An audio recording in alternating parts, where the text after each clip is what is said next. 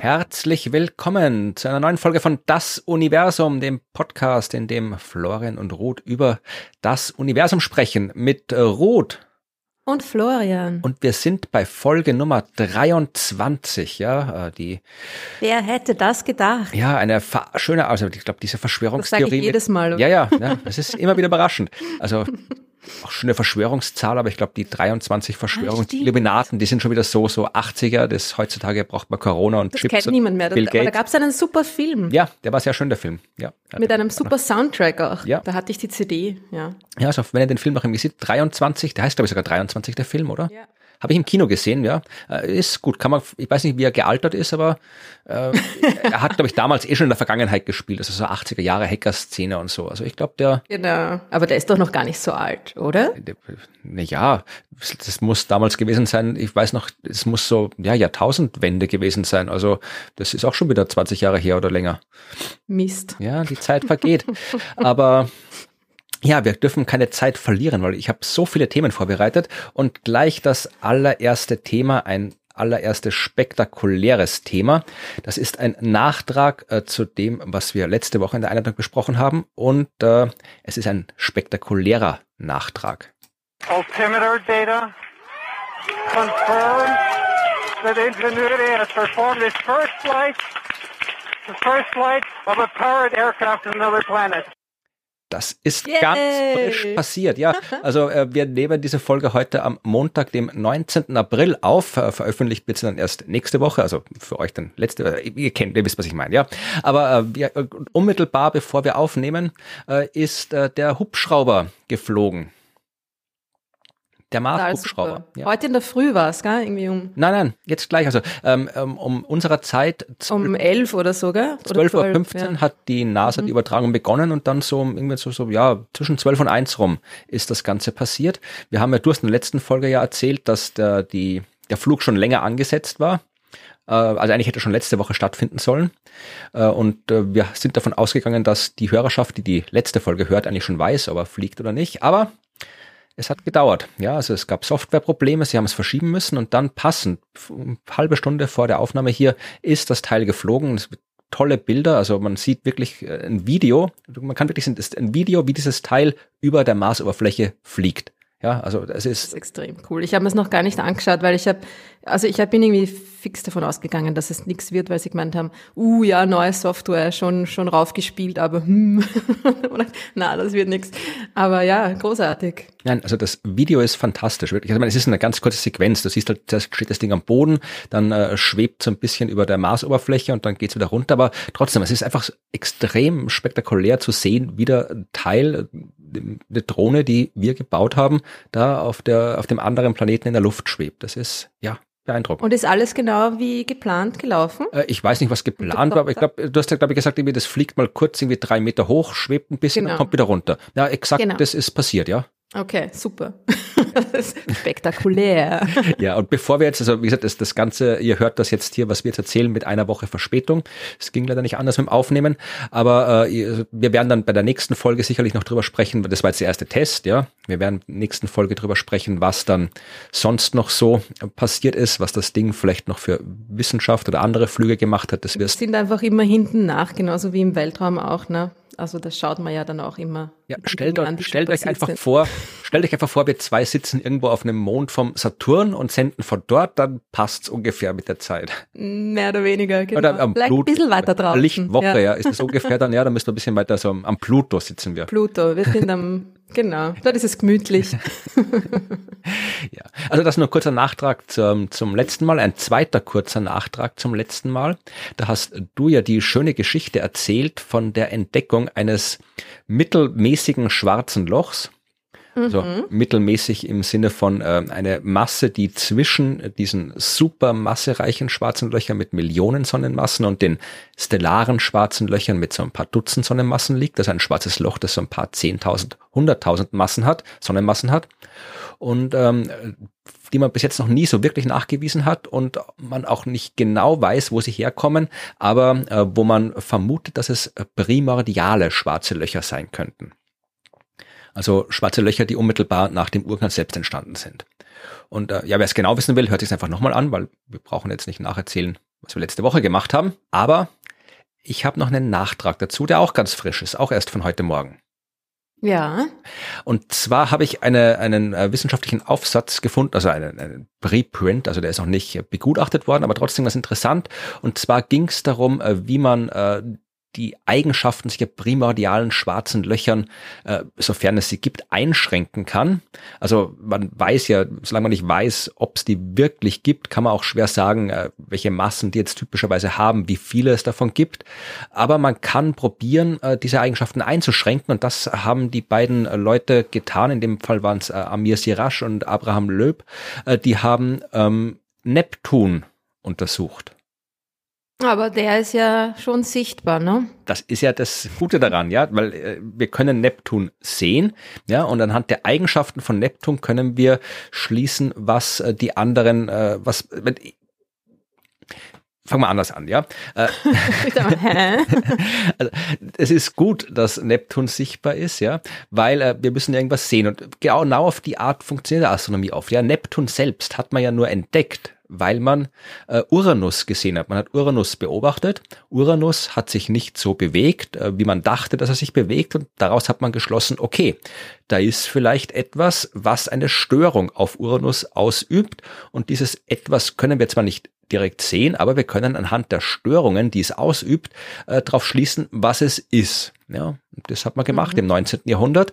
Da haben äh, Urban Le Verrier hat ausgerechnet, wenn da etwas ist, das Uranus stört, welche Eigenschaften muss das Ding haben und wo ist es dann? Und dann hat er gesagt, da soll sein und dann haben Astronomen, in dem Fall Johann Gottfried Galle aus Berlin, da hingeschaut und da war's dann und das was da war, war Neptun. Ja, also die Technik, das Beobachtbare beobachten, um das Nicht-Beobachtbare zu verstehen, ist durchaus etabliert in der Astronomie. Und in dem Fall mhm. ging es um Folgendes. Satz, hast du den jetzt gerade spontan ausgedacht oder? Äh, ja, ich glaube schon. Also er steht hm. nicht in meinen Notizen. Gut. ja, man darf mich gern zitieren, damit mir gut ist, aber äh, eigentlich mhm. ging es in dem Fall um was anderes, ja. Also die haben äh, festgestellt, nicht festgestellt, das wusste man auch schon lange, dass Neptun eine sehr kreisförmige Umlaufbahn hat, ja. Also die Exzentrizität von Neptun ist minimal. Und ähm, die Exzentrizität, also die Abweichung einer Umlaufbahn von der Kreisbahn, ist ein guter Indikator für gravitative Störungen. Ja, also wenn da jetzt ständig irgendwas in der Nähe von Neptun vorbeifliegen würde und gravitative Störungen ausübt, dann äh, ja, wird die Exzentrizität von Neptun größer sein, als sie jetzt ist. Das heißt, äh, die haben sich überlegt, okay, wenn da im Universum jetzt jede Menge äh, äh, primordiale schwarze Löcher sind, dann besteht halt eine gewisse Chance, dass im Laufe der Zeit immer wieder mal eins in der Nähe vom Neptun vorbeikommt und dem so einen gravitativen Schubs gibt. Und äh, dann kann man halt abschätzen, in Abhängigkeit der, der Häufigkeit dieser schwarzen Löcher, ähm, wie viele maximal vorbeigekommen sein dürften in den letzten viereinhalb Milliarden Jahren, seit es den Neptun gibt, damit die Exzentrizität vom Neptun nicht größer geworden ist, als sie jetzt ist. Wow. Das ist das okay. Prinzip, ja. Also das war jetzt keine coole Methode, ja. Ja, also es ist jetzt einfach, es war jetzt äh, nicht ganz, es war jetzt keine ausführlichen Computersimulationen oder sowas, sondern einfach nur halt eine, im Prinzip eine simple äh, Abschätzung anhand von ein paar grundlegenden Gleichungen. Aber ähm, die Ergebnisse, es ist jetzt keine, keine Zahl, die man so nennen kann, aber man kann halt jetzt ähm, die Ergebnisse verfeinern, die man zum Beispiel über Gravitationslinsenmessungen hatte. Das war das, was du in der letzten Folge erklärt mhm. hast. Ja, also da kann ich auch sagen, okay, wenn ich so und so viele Sterne so und so lang mit dem Instrument beobachte, dann äh, ich sehe x äh, Gravitationslinseneffekte, dann kann ich daraus schließen, dass maximal äh, so und so viele Objekte da durch die Gegend fliegen und Gravitationslinsenereignisse ausüben. Also ich kann einfach Oder ich kann sagen, nicht mehr als ja, so viele. Genau, also ja. ich kann halt einfach aus dem, was ich sehe, hochrechnen, was maximal da sein kann, weil wenn mehr da wäre, hätte ich mehr gesehen. Also im Prinzip einfach ja. Statistik. Und das gleiche kannst du halt in dem Fall auch machen. Und die haben halt jetzt quasi diese aus den bisherigen Gravitationslinsen Durchmusterungen, hat mal halt schon gewisse äh, Einschränkungen über die Häufigkeit von primordialen schwarzen Löchern gehabt. Und jetzt mit Neptun hat man halt noch mal ein bisschen weiter verfeinern können. Ja. Und was ist da jetzt irgendwie so rausgekommen? Ja, äh, eine, eine zusätzliche Linie in einem Diagramm. okay. Welche Farbe? Also, eh, rot war es, glaube ich. Information. Die anderen waren blau und die waren jetzt rot. Nein, also es ist tatsächlich keine Zahl, die man jetzt sagen kann. Also, sondern es ist halt, du hast halt auf der, um das Diagramm zu beschreiben, wenn dir das weiterhilft, auf der X-Achse hast du halt die verschiedenen möglichen Massen für primordiale schwarze Löcher. Auf der Y-Achse vereinfacht gesagt die Häufigkeit. Mhm. Äh, und dann äh, halt da diverse Linien, die dir halt sagen, mit der Masse kann es maximal so häufig sein. Und jetzt hat man halt da einen Teil mit der Neptun-Methode ein bisschen genauer äh, erweitern können, als durch die Gravitationslinsenmethoden möglich war. Ich habe es eigentlich nur erzählt, mhm. weil es halt zum Thema Weil es dazu passt. Und um halt zu zeigen, ja, äh, es wird geforscht, also die Astronomie ja, ja. arbeitet. Ja. Das war manche zumindest. Das waren meine zwei kurzen Einleitungsthemen und sie waren deswegen kurz, weil wir heute ein potenziell langes Hauptthema haben. Oh dear. Oder hast du noch eine andere Einleitung? Ich habe gesehen, äh, es gab eine virtuelle Tagung deutschsprachiger Planetarien. Warst du da dabei? Tatsächlich. Nein, ist komplett an mir vorbeigegangen. Nein, ich habe das nur irgendwie gesehen, so Leute, die, die haben so Screenshots gepostet, das waren irgendwie so, hat auch alles so ein bisschen 2000er ausgesehen, die Zeit mit Second Life und sowas, oder wo irgendwelche komischen Strichmännchen in virtuellen Chaträumen rumlaufen und so, mhm. Label über dem Kopf, also sowas. Ist irgendjemand in einem Katzenfilter stecken geblieben? Oder? Nein, nein, so war es nicht. Es waren wirklich so, so kleine, so kleine äh, Figürchen, die in so virtuellen Räumen rumgelaufen sind und sich da irgendwie anscheinend unterhalten haben. Also ich war ja nicht dabei, ich betreibe ja kein Planetarium, aber du. Ja, nein, ich war auch nicht dabei.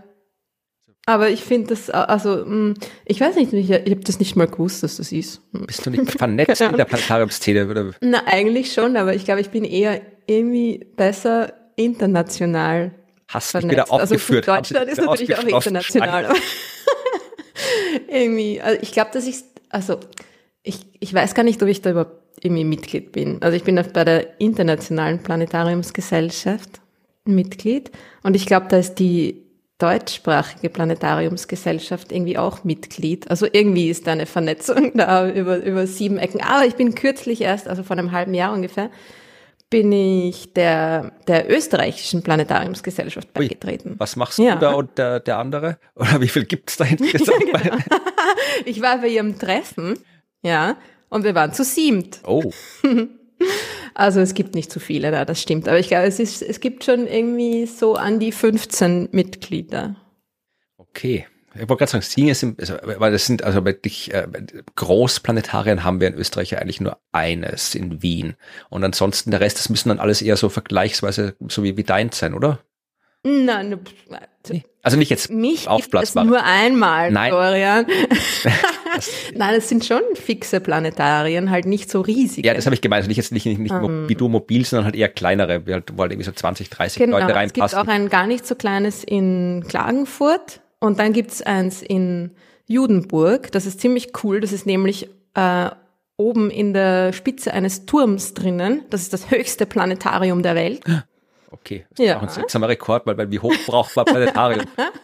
also es ist einfach im, quasi im, über der Uhr, ja, im, in einem alten, ähm, ja, ist, ist der anerkannte äh, Titel, weil wenn der jetzt irgendwie ein Planetarium, was ich in Mexico City ist oder in, in äh, Ecuador. Nein, nein, oder? über der Erdoberfläche. Ja, okay. Nicht jetzt Höhenmeter am Boden, sondern das, ach Gott. also, weißt du, es gibt immer tausend Kategorien, das, das, das höchste, das niedrigste, das äh, südlichste, östlichste, westlichste und so weiter. Und das ist halt das höchste, ich weiß nicht, wie sie sich offiziell nennen am höchsten, am, am na oh Gott, ich kriege es auch nicht hin, am weitesten von der Erdoberfläche entfernt wäre wahrscheinlich der korrekte Name, aber ich glaube, es ist, Sie sagen schon, Sie sind das Höchste. Höchstgelegene? Nein, das geht auch nicht. Gibt es kein gutes Wort dafür. Aber auf jeden Fall ist es ziemlich cool, weil du gehst irgendwie rauf und den, man kann auch den Aufzug nehmen, aber ich war sportlich und bin zu Fuß raufgegangen. Du kannst im Inneren dieses Turms einfach hochgehen und dann ist es ganz oben. Also da hast du zuerst noch den Eingang, also die untere Ebene, und dann gehst du nochmal rauf, einen Stiegenaufgang. Äh, Treppenaufgang habe ich übrigens kürzlich gelernt, heißt es auf Deutsch. Ähm, genau, hinauf und bist dann, äh, kommst dann so von unten in die Kuppel hinein, was auch ziemlich cool ist. Also das, ja, das ist äh, sehr zu empfehlen. Planetarium Judenburg. Ja, ich, Genau. war, ich war dort mal, äh, um, da haben wir einen äh, Science Busters Auftritt gehabt in Judenburg und äh, dieser Turm war dann gleich in der Nähe und da bin ich auch vorbeigekommen äh, morgens bei meiner Laufrunde. Aber ja, äh, hat natürlich zugehabt. Also ich habe, wir mussten dann auch weiter, also ich habe keine Möglichkeit gehabt, den zu besuchen, aber ich habe schon gedacht, damals, das schaut interessant aus. Ja, da musst du mal hin. Ja. Wenn wieder alles geht und so. Genau. Ja, also keine News von der deutschsprachigen Planetariumskonferenz. Nein, leider. Das Das nächste Mal. Dann äh, fangen wir mit der äh, Geschichte an. Ich habe eine schöne Arbeit, glaube ich, eine schöne Arbeit rausgesucht. Sie ist äh, lang, äh, sie ist ein bisschen alt schon, aber ich hoffe ganz interessant. Ja, äh, sie hat einen durchaus schönen Titel, nämlich The Eventful Life of Galaxies in Low Density Environments. Ja, wer hat denn das geschrieben? Ja, äh, das ist deine Doktorarbeit. Was? Du bist so gemein. Das ist meine Doktorarbeit öffentlich da irgendwie zerlegen vor allen Leuten. Nein, das würde ich überhaupt nicht. Ich habe keine Ahnung von dem Thema, was du da gemacht hast. Ja, also insofern könnte ich sie gar nicht zerlegen und sie kann ja auch nicht so schlecht gewesen sein, sonst hättest du ja keinen Doktortitel. Oder weiß ich, es kommt jetzt raus, dass du abgeschrieben hast. Ich bin ja keine Ministerin, bitte. Nein, ich habe dir aus einem ganz bestimmten Grund äh, rausgesucht. Äh, einmal natürlich, äh, damit du ein bisschen was erzählen kannst, was du da gemacht hast. Und ich werde dann auch äh, von meiner Doktorarbeit erzählen. Aber ich habe gedacht, äh, wir könnten diese Folge heute mal zum Anlass nehmen, um ein bisschen über das Astronomiestudium zu sprechen. Ja, weil Okay. das ist äh, etwas, wo äh, ich und vermutlich du auch, weil du ja noch mehr mit äh, Schülerinnen und Schülern zu tun hast, äh, immer wieder mal gefragt werde, wie es überhaupt so ist äh, mit Astronomiestudium. Kann man das studieren und äh, was studiert man da, wenn man studiert und was muss man können, um es zu, studi äh, zu studieren und kriegt man einen Job, wenn man studiert? Also ich kriege immer wieder mal Fragen dazu. Ja, Und- ich auch, ja. Genau. Und ähm, darum habe ich gedacht, wir könnten das einfach mal ein bisschen hier auch als Folge besprechen, weil es ja doch was Interessantes, ja. Ähm, jetzt sind halt unsere beiden Studien schon ein bisschen hinterher. Nicht hinterher. Hinterher. Äh, nicht hinterher. Länger her, wollte ich Länger sagen. her, ja. ja. Also äh, meine Doktorarbeit habe ich im Jahr 2004 äh, abgegeben und deine sehe ich gerade am 31. Oktober 2007 Mhm. hast du abgegeben. Ja, also Halloween. Am letzten möglichen Tag. Der letztmögliche Tag. Tatsächlich, ja. Was wäre danach passiert? Äh, dann ähm, wäre ich exmatrikuliert worden. Also ich habe halt die, Studien, die Studiengebühren fürs neue Semester nicht zahlen wollen. Und ja, es war alles sehr knapp und ähm, genau. Ich kann mir, ich glaube, ich war, ich glaube, ich war ja damals noch in Wien. Da war ich schon in Jena, aber da bin ich, glaube ich, extra nach Wien gefahren zu einer Verteidigung, um mir das anzuhören. Wirklich. Ja, erinnerst dich nicht mehr? Na, du weißt eh, schon mein Gedächtnis. Na, vor allem an der, äh, in, in, an der Occasion, also ich war ja wahnsinnig nervös und habe den ganzen Tag nichts gegessen und irgendwie. Ja, na gut, nervös war ich auch. Nervös ist jeder vermutlich, der eine Doktorarbeit macht. Aber Ja. Gesagt, ich, wir reden dann noch ausführlicher über Studium, aber ich habe gedacht, äh, ich fange mal damit an, wir lassen jetzt mal das, das Studium an sich jetzt weg, also von Inskription und was man da alles lernt für Vorlesungen, das, äh, da reden wir nochmal extra drüber, sondern kommen gleich zum späteren Teil, wo es dann tatsächlich darum geht, eben eine ja, wissenschaftliche Arbeit zu schreiben, weil irgendwie du wirst ja nicht äh, schon als kleines Kind gesagt haben, du willst mal das ereignisreiche Leben der Galaxien in äh, Umgebungen geringer Dichte erforschen wollen. Äh, das muss ja irgendwie, das muss ja irgendwie, Schon als ich vier Jahre alt war, es immer mein Traum. ja. genau. Also, Naja. Wie bist du dazu gekommen? Also was, was hat, du hast studiert, ganz normal, ja. Also am Anfang machst du halt einfach nur Grundlagen Mathematik, Grundlagen Physik, Grundlagen Astronomie. Möchtest du wissen, wie ich wirklich dazu gekommen bin? Ja, also das, was du zumindest öffentlich äh, erzählen willst. Aber jedenfalls äh, sind wir dann, so, so, äh, du hast, glaube ich, ein Jahr nach mir angefangen mit dem Studium. Und äh, genau, du hast eine 96er Matrikelnummer, meine war 95. Und irgendwo, ich habe mich irgendwo so im, im fünften Semester rum muss es gewesen sein, für ein Thema entschieden, wo ich dann mich drauf konzentrieren will und worauf ich dann eben auch meine, meine diversen äh, Diplom- und Doktorarbeit geschrieben habe. Äh, Das wird bei dir auch ungefähr so gewesen sein. Also aber du musst dich halt irgendwann mal entschieden haben, jetzt äh, dich zuerst mal mit Galaxien zu beschäftigen. Ja, das war auf jeden Fall eigentlich von Anfang an klar. Also naja, von Anfang an. Also ich habe mich ja für Astronomie entschieden, weil mir das Gebäude so gut gefallen hat. Äh, Auch ein Kriterium. es war wirklich, es ist wirklich schön. Wenn ihr mal in Wien seid oder eh in der Gegend lebt, dann äh, besucht die Universitätssternwarte, weil sie ist wunderschön. Das stimmt. Es ist in einem Park auf einem Hügel und das ist halt von einer, von einer hohen Ziegelmauer umgeben. Sie hat ein bisschen sowas von einem verwunschenen Garten. Und das Gebäude selber ist auch wunderschön und hat einen, innen einen riesigen äh, Marmor-Stiegenaufgang und oben am Stiege schon wieder, Treppe. äh, und oben am, am Ende der Treppe wartet ähm, Kaiser Franz Josef äh, auf einen und es ist alles irgendwie sehr, sehr, ja, royal irgendwie fast. Ne?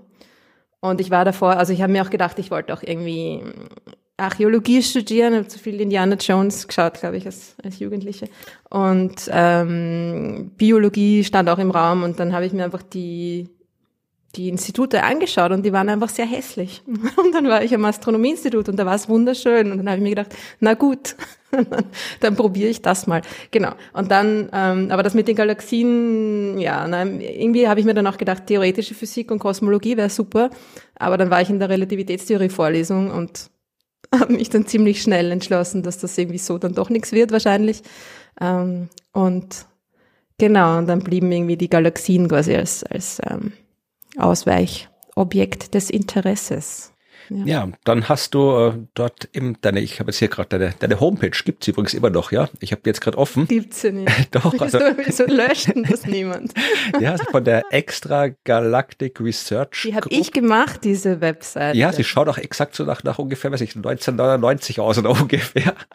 Da bist du mit dem Foto drauf, da hast du irgendwie so eine Pelzstola und eine Sonnenbrille auf und schaust aus wie 17.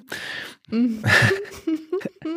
und da stehen deine, deine, deine äh, Topics of Interest.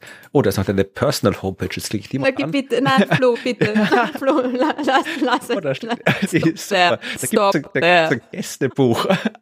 Da kann man was ins Gästebuch schreiben, aber funktioniert der Link noch? Ne, der ist schon tot, der Gästebuch-Link. Schade, was Gott sei Dank. ja, aber der Rest Ich muss weinen. Wenn ich das gewusst hätte, hätte ich mich besser vorbereitet.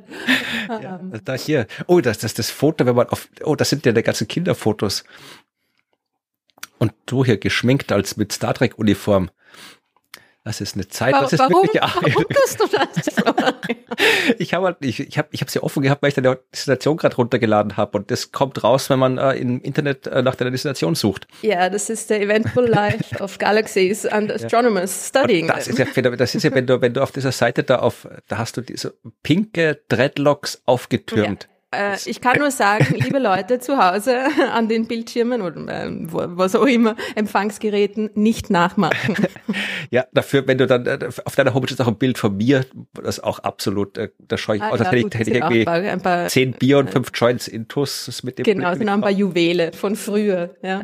Ja, egal, aber das, das da wollte Wie auch ich, immer. ich wollte was ganz anderes raus, ja, also auf mhm. deiner Homepage, äh, du hast, da steht ja zuerst, bevor du deine Doktorarbeit schreibst, schreibst du ja eine äh, Diplomarbeit, ja. So ist es. Und äh, für die deutsche deutsche Hörerschaft. Also in Deutschland gibt's ja den, oder gab's, ich weiß nicht, wie es jetzt ist, immer den Unterschied, da gab's immer ein Diplomstudium und Magisterstudium und ich habe nie genau verstanden, was da jetzt der Unterschied ist, ob man was auf Diplom oder auf Magister studiert und so.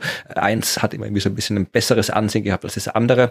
In Österreich gab's das nicht. In Österreich gab's vor dem ganzen PhD, Bachelor, Master-Ding, gab's äh, ja, du hast eine Diplomarbeit geschrieben oder eine Doktorarbeit und warst am Ende Magister oder Doktor und fertig. Naja, aber du hast immer eine Diplomarbeit schreiben müssen, bevor du eine Doktorarbeit schreiben konntest, Ja, ja, eh. oder? Nein, ich wollte einfach nur sagen, das ist, was ich nicht, das ist immer glaube, oh, der hat, hat hier, hat, ist ja Magister äh, geworden und warum ist sie keine Diplom-Astronomin geworden? Also das gibt's bei uns nicht. Ja, also es gibt, du warst zuerst Magister, Magistra in dem Fall und hast äh, eine Doktorarbeit geschrieben, eine Magi äh, Diplomarbeit oder Magisterarbeit. Und jetzt, äh, die hast du auf Deutsch geschrieben, deine äh, Diplomarbeit.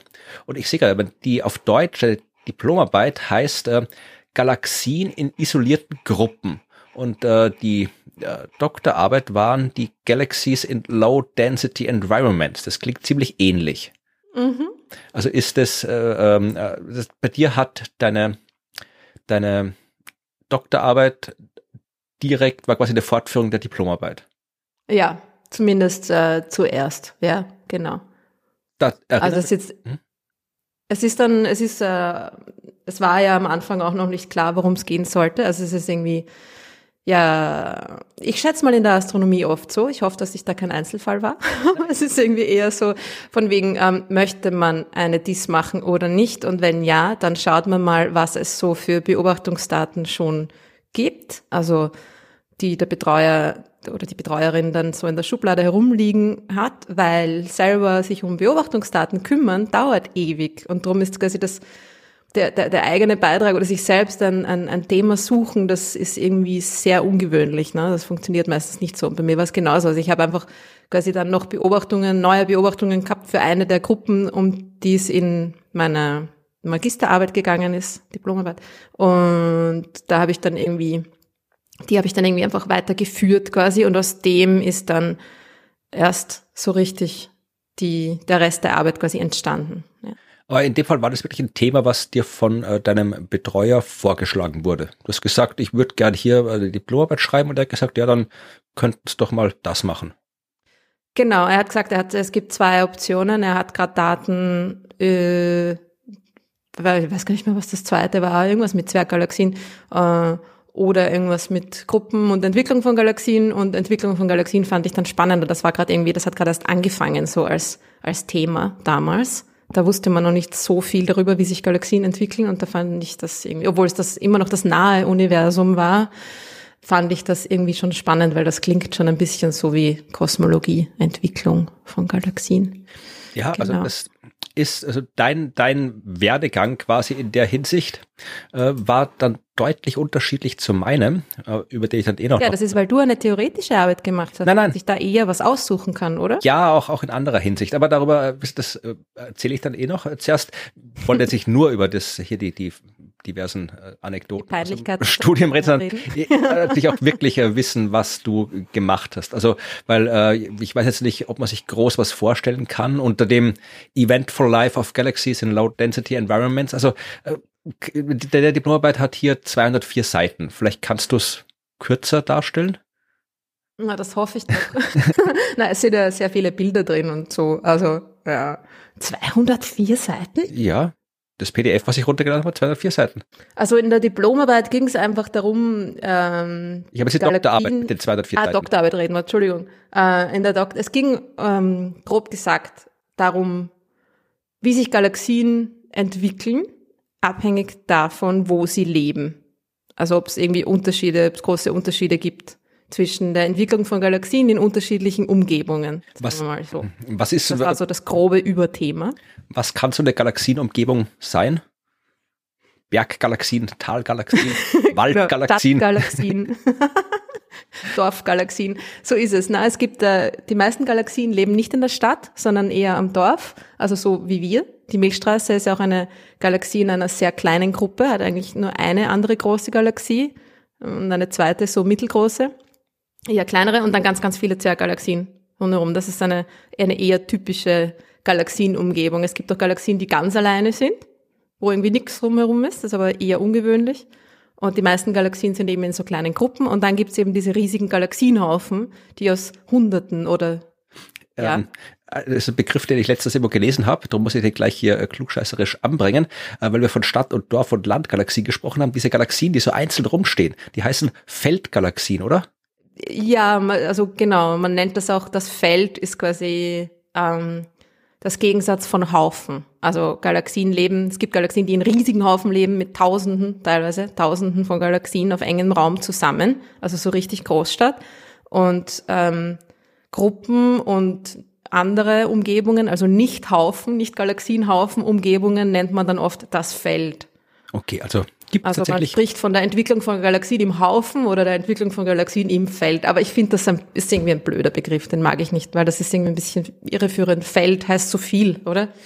Nee, Aber es passt in die Analogie, ja, das Feld, das zwischen, also außerhalb der Stadt ist, ist dann irgendwie ein Feld. Ja. Und du hast dich für die, äh, äh also diese Low Density, diese Umgebungen geringer Dichte, genau. also Anzahl Dichte heißt das, Anzahl weniger Galaxien rundherum. Genau. Also nicht jetzt die Zentren von Haufen oder sowas, aber fällt jetzt die, wo würden die Milchstraße, also unsere Galaxie dazugehören? Wo würde die leben oder wo lebt die? Die, na, die ist in einer kleinen Gruppe, also im ja. Feld. Okay, Die, also äh, ist im- das ein Low-Density Environment? Das ist ein absolut, Okay. absolutely low density. Okay. Ja, very low density Also, environment. du, es geht quasi um, um äh, Galaxien, die äh, so in da leben, wo die Milchstraße lebt. Ja, oder sogar noch ein bisschen größere Gruppen. Also Ganz konkret ging es darum, um zu schauen, wie sich so kleinere Galaxiengruppen entwickeln, äh, ob die alle miteinander verschmelzen, früher oder später, und eine riesige, gigantische, elliptische Galaxie bilden.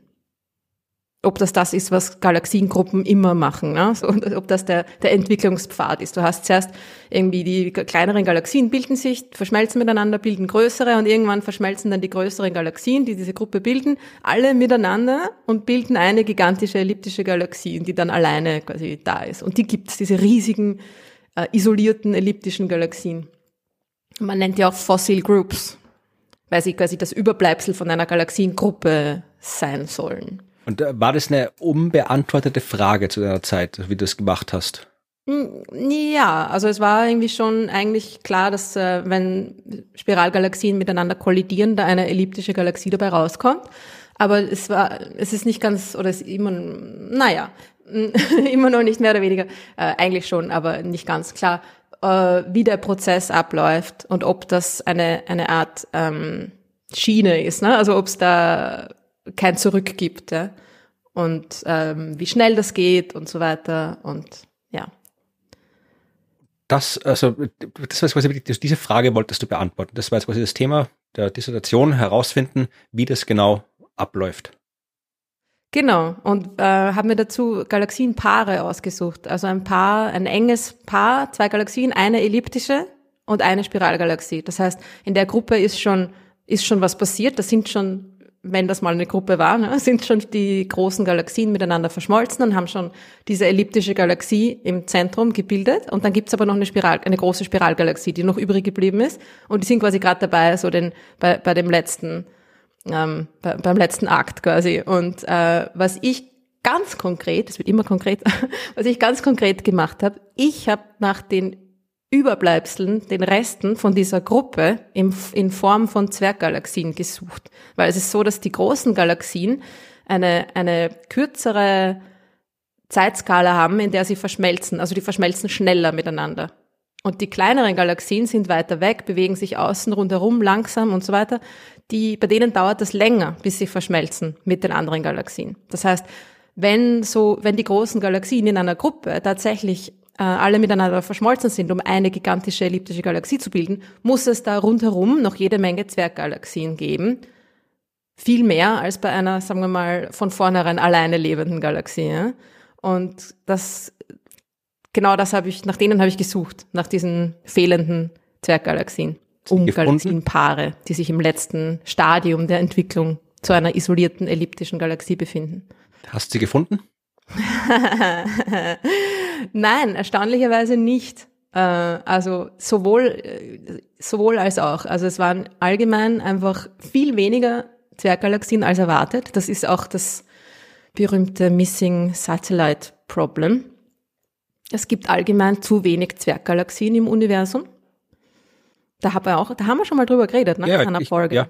Kommt Ja, mir ich vor. erinnere mich. Genau. Und das ist, also es waren, wir haben hunderte von Galaxien spektroskopisch beobachtet, also um genau ihre, ihre Geschwindigkeit und damit Gruppenzugehörigkeit zu, zu bestimmen. Und es waren von diesen hunderten Galaxien ein Bruchteil, ein, ein kleiner Bruchteil irgendwie, ein paar Prozent, ja, Teil der, der Gruppe. Aber das heißt ja, wenn du die dann nicht gefunden hast, dann stimmt ja die Hypothese nicht. Ja, oder äh, also diese Zwerggalaxien, die, die, die, die, die sollten ja, es sollten ja hunderte von Zwerggalaxien um die Milchstraße herum auch sein. Eigentlich. Die gibt es quasi überall nicht. Das ist, das ist generell irgendwie ein Problem, ja, wie man dann auch herausgefunden hat. Und die Lösung dieses Problems ist eben die, die, der dunkle Materiegehalt quasi, ja. Also wenn, wenn du einen, ein, eine kleine Galaxie hast, da ist es anscheinend so, dass sich da nicht genug Sterne drinnen bilden. Das heißt, die Galaxien sind kleiner und schwerer zu beobachten, als man gedacht hätte. Ja, das heißt, man findet sie nicht, obwohl man, man von den Modellen her denkt man sich, ah, da muss so und so viel Masse da sein, ja, aber es ist hauptsächlich dunkle Materie. Und man muss einfach noch viel genauer schauen und viel ähm, sensitivere Beobachtungen haben, um diese ganz kleinen Zwerggalaxien dann zu finden. Also so wie in unserer lokalen Gruppe, wo die Milchstraße und die Andromeda-Galaxie sich befinden, da sind ja auch tatsächlich knapp 100 Zwerggalaxien da. Nur sind die alle irrsinnig schwach leuchtend, ja. Die haben alle viel weniger Sterne, als man erwarten würde. Das heißt, und so hat sich dann dieses Missing Dwarf Problem quasi mehr oder weniger gelöst, indem man äh, einfach sagt, okay, die sind die dunkle Materie Halos sind in der Größe da, sie enthalten aber einfach viel viel weniger Sterne. Das finde ich jetzt aber unbefriedigend, weil du hast gesagt, wenn diese Verschmelzungsdings so abläuft, wie das sein soll, dann müssen da Zwerggalaxien übrig bleiben und dann gibt's die aber nicht. Jetzt sagst du dann, aber die sind trotzdem da. Ja, aber sie sind halt so klein, dass man sie auf die Entfernungen dann nicht mehr sieht. Also in unserer lokalen Gruppe hat man sie mittlerweile gefunden. Ach so, okay, gut, immerhin. Und in manchen anderen nahen Galaxiengruppen und im, im, im Virgo-Haufen, also unserem nächsten Galaxienhaufen, hat man auch schon sehr viele gefunden von diesen ultradiffusen Galaxien die einfach sehr, die Sterne sind, sind einfach, sind sehr wenige und so diffus verteilt, ja, also die sind nicht so konzentriert. Und das macht sie natürlich irrsinnig schwer zu beobachten. Weil wenn du etwas hast, was diffus verteilt ist, also, das, das, das, das, das ist vom, vom Kontrast her mit dem Himmelshintergrund natürlich irrsinnig schwer zu beobachten, ja. Und in einer anderen, also meine Galaxiengruppen waren jetzt nicht so weit weg, aber schon ein bisschen weiter als jetzt so die nächsten Gruppen. Und dann, da hätte man halt einfach noch viel, viel, viel länger das Licht einsammeln müssen, um die zu detektieren. Ja? Also das wissen wir nicht, ob sie wirklich da sind. Müsste man sie nochmal beobachten. Aber Genau. Also ich habe gerade hier mal äh, Kapitel 7 der Doktorarbeit aufgemacht. Das ist, muss ich mich jetzt nochmal verteidigen, oder? Ja, sonst wieder der Uppercut. Nein, äh, nein ich habe das, das Summary, also die Zusammenfassung, weil ich schauen wollte, was da ist. Also ähm, das Summary besteht hauptsächlich aus Fragen, sehe ich da. naja, aber eine gute wissenschaftliche Arbeit wirft ja mehr Fragen ja, eh. auf, als sie beantwortet. Nein, also ist, du hast dort im Prinzip das geschrieben, was du gerade gesagt hast, ja. Also ähm, dass das sehr man, gut, konnte ich mich noch gut erinnern, ne? Ja, also dass ähm, die, die Antwort, ich übersetze es mal frei aus dem Englischen, die Antworten auf diese Frage könnten in der Population der schwachen Galaxien versteckt sein, die diese Paare möglicherweise umgeben. Also sie könnten da sein, man weiß es nicht. Äh, sie sind wahrscheinlich schon irgendwie da, weil warum sollte jetzt die lokale Gruppe und andere nahe Galaxiengruppen und Haufen anders sein? Ne? Wenn man dort schon diese diffusen, schwach leuchtenden Zwerggalaxien findet, dann sind die wahrscheinlich überall im Universum. Die sind der häufigste Galaxientyp in Wirklichkeit. Gut, aber hast du jetzt, also jetzt kommt hier die, die wichtige Frage, hast du mit deiner Forschung an der äh, Gruppenbildung von Galaxien die Astronomie maßgeblich und nachhaltig beeinflusst? äh, ich mit meiner Arbeit alleine sicher nicht. Aber das ist ja auch, also was sind denn das für Maßstäbe, ja? Also wer glaubt, dass er, wer eine Doktorarbeit äh, oder überhaupt ein äh, Astronomiestudium oder irgendein wissenschaftliches Studium anstrebt, in dem in, in, in der Motivation, dieses Wissenschaftsgebiet durch diese Arbeit nachhaltig zu verändern, ähm, der kann nur enttäuscht werden, glaube ich. Also wenn man sagt, mit einem, weiß ich nicht, mit einem äh, Lebenswerk, äh, 40 Jahre an sehr aktiver, was auch immer, wissenschaftlicher Tätigkeit, dass man da irgendwie was, einen Beitrag leistet, ja, aber mit einer Arbeit also sehr unwahrscheinlich, oder? Und vor allem, ja, also äh, warte mal ab, bis ich das erzähle, was ich habe, mir ist es noch, noch, noch düsterer. Ach so, ich habe schon gedacht, du sagst, also ich habe schon. nein, nein, im Gegenteil, im Gegenteil, ja. Weil, ähm, also, aber du hast ja dann später wieder nach, nach uh, Nottingham gegangen bist und so weiter, hast du ja auf genau auf dem Gebiet weitergearbeitet, oder? Also da, da wirst du ja dann. Ja, also schon was ein bisschen, ja, genau, das ist in dem ganzen Institut, dort geht es um Galaxienentwicklung, darum bin ich auch dorthin und so. Äh, aber da habe ich dann ein bisschen, bin ich ja blöderweise eigentlich ins äh, fernere Universum gegangen mit meiner Forschung und das ist mir irgendwie nicht so, also es ist sehr interessant, aber das ist ein extrem kompetitives Gebiet, ja, diese High Redshift, also ho hohe Rotverschiebung, weit weg, frühes Universum, das ist, äh, die zerfleischen sich alle und das ist mir als nicht so kompetitiven Typ einfach irgendwie nicht gelegen. Also ich habe mir dann oft gedacht, wäre ich doch nur im lokalen Universum geblieben. Ja. Aber jetzt, jetzt nochmal äh, zurück zu dem, was, was du vorhin, äh, ist, was ich dich vorhin gefragt habe. Also äh, ich, man kann äh, heutzutage eigentlich, zumindest in der hm, Astronomie oder der Naturwissenschaft allgemein, als einzelner Mensch sowieso kaum irgendwas Revolutionäres anstellen. Das war vielleicht früher noch zu Zeiten von Newton oder vielleicht noch zu Zeiten von Einstein oder so äh, möglich. Also in der Theorie, in der Mathematik, vielleicht geht's halt immer noch, aber die Astronomie, die Physik, die ist so äh, ja international und teamorientiert, da geht fast nichts mehr allein. Also du musst irgendwie mit mit äh, einem Teilchenbeschleuniger arbeiten tausende Leute an einem äh, Beobachtungskampagne arbeiten wahrscheinlich Dutzende Leute, an jedem Forschungsprojekt arbeiten keiner arbeitet allein irgendwo her. Also wenn selbst bei der Doktorarbeit, äh, die du ja allein verfasst, im Wesentlichen selbst da hast du Kooperationen mit anderen zusammen. Also dass man jetzt quasi im Alleingang die Wissenschaft verändert, das ja, das, das kommt nicht vor. Ja, und das ist ja auch einfach in Wirklichkeit ein Blödsinn. Also schon allein das anzustreben ist irgendwie dumm, oder? Weil die Wissenschaft lebt von Kollaboration. Und das irgendwie, dieses, diese Kompetition ist total fehl am Platz, finde ich. Ja, genau. Ich finde auch, also man muss zusammenarbeiten, klar, weil dann funktioniert es besser. Und ich möchte jetzt hier nicht, dass das jetzt hier ein falsches Bild von der Astronomiestudium oder der Arbeit in der Astronomie entsteht. Es ist jetzt nicht so, dass wir machen halt irgendwas, aber am Ende hat sie keinen Einfluss, weil, also das ist nicht der Fall. Aber man, äh, es ist halt, ähm, es ist halt wahnsinnig schwierig, etwas wirklich fundamental Neues rauszufinden, was man jetzt sich so klassischerweise unter fundamental neu vorstellt, ja, weil äh, natürlich, wenn ich mir jetzt hier die, die Literaturdatenbanken anschauen, was da halt wie Tag für Tag veröffentlicht wird, das ist alles neu. Das sind alles Dinge, die man vorher noch nicht gewusst hat, aber es ist jetzt halt nicht so hier, äh, zweite Erde entdeckt, Aliens entdeckt, hier eine neue Antriebsmethode mit Perpetuum mobile oder irgendwas, was man sich so, so spektakulärerweise vorstellt, sondern es ist halt so, so Stück für Stück schieben wir halt die Grenzen des, des Bekannten immer weiter raus. Und es ist halt wirklich nur jede Forschungsarbeit ist halt ein ganz kleines Steinchen in dem großen Gebäude.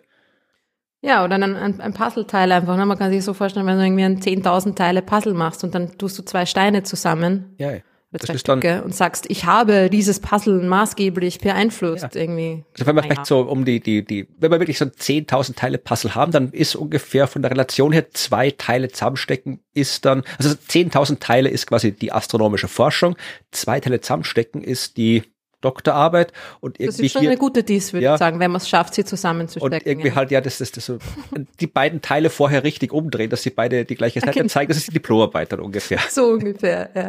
Ja, also, aber das, genau. das soll es alles nicht, also es macht. Und dann gibt's noch Leute, die einfach nur die ganze Zeit Steine umdrehen, ne? Also so ist ja, also es sind ja nicht alle Leute auch die, die die Steine zusammenstecken, sondern es, ist, gibt ur viele Leute, die, die einfach immer nur Vorarbeit leisten und das ist ein großes Problem, ne? weil Leute auch dann keine Jobs bekommen, wenn sie nie ein, ein Erstautoren-Paper äh, publiziert haben, weil sie halt immer nur die, die Computersimulationen im Hintergrund, was auch immer, irgendeinen kleinen Teil dazu beitragen, ja, was urwichtig ist. Aber ja, also dieses, dieses Personenzentrierte ist, ist total schädlich eigentlich, für, auch für die Karriere von vielen jungen Wissenschaftlerinnen, finde ich aber wir sollten dazu sagen, es ist trotzdem eine coole Sache. Ja, also das klingt jetzt alles so, ja, ein bisschen ja, betrüblich, wenn man sagt, ja, man macht so, man, ja, man hier nur ein kleines Teilchen und hier ein Puzzleteilchen und so weiter. Äh, es ist wahr, trotzdem, wenn man das selbst macht, ja, wenn du diese Forschung machst, dann bist du ja trotzdem die Person, die jetzt was rausgefunden hat, was vorher noch keiner rausgefunden hat, auch wenn es jetzt irgendwie im Großen und Ganzen nur ein winziges Teilchen ist, aber du hast dieses eine Ding rausgefunden. Das hat vorher noch Voll, keiner rausgefunden. auch super, wenn man irgendwie 300 Galaxien beobachtet, obwohl nur irgendwie 20 davon zur Gruppe gehören. ich habe 300 neue Galaxien entdeckt, oder waren es 200, ich weiß es nicht mehr. Äh, sie sind halt irgendwo, aber gut. Ja, also die ja, Forschung, nein, ist Forschung ist großartig, ja, aber man darf sich halt nur, man darf sich jetzt halt nicht irgendwie im ersten Semester hinstellen und sagen, so, ich mache jetzt mal hier Quantengravitation und äh, finde hier ein Perpetuum mobile und äh, zeigt, dass die Einsteinsche Gravitätstheorie kompletter Quatsch ist, weil meine ist viel besser. Also wenn man quasi mit diesem Anspruch hingeht, man haut jetzt das ganze Feld der Wissenschaft über den Haufen, dann wird man eher enttäuscht werden.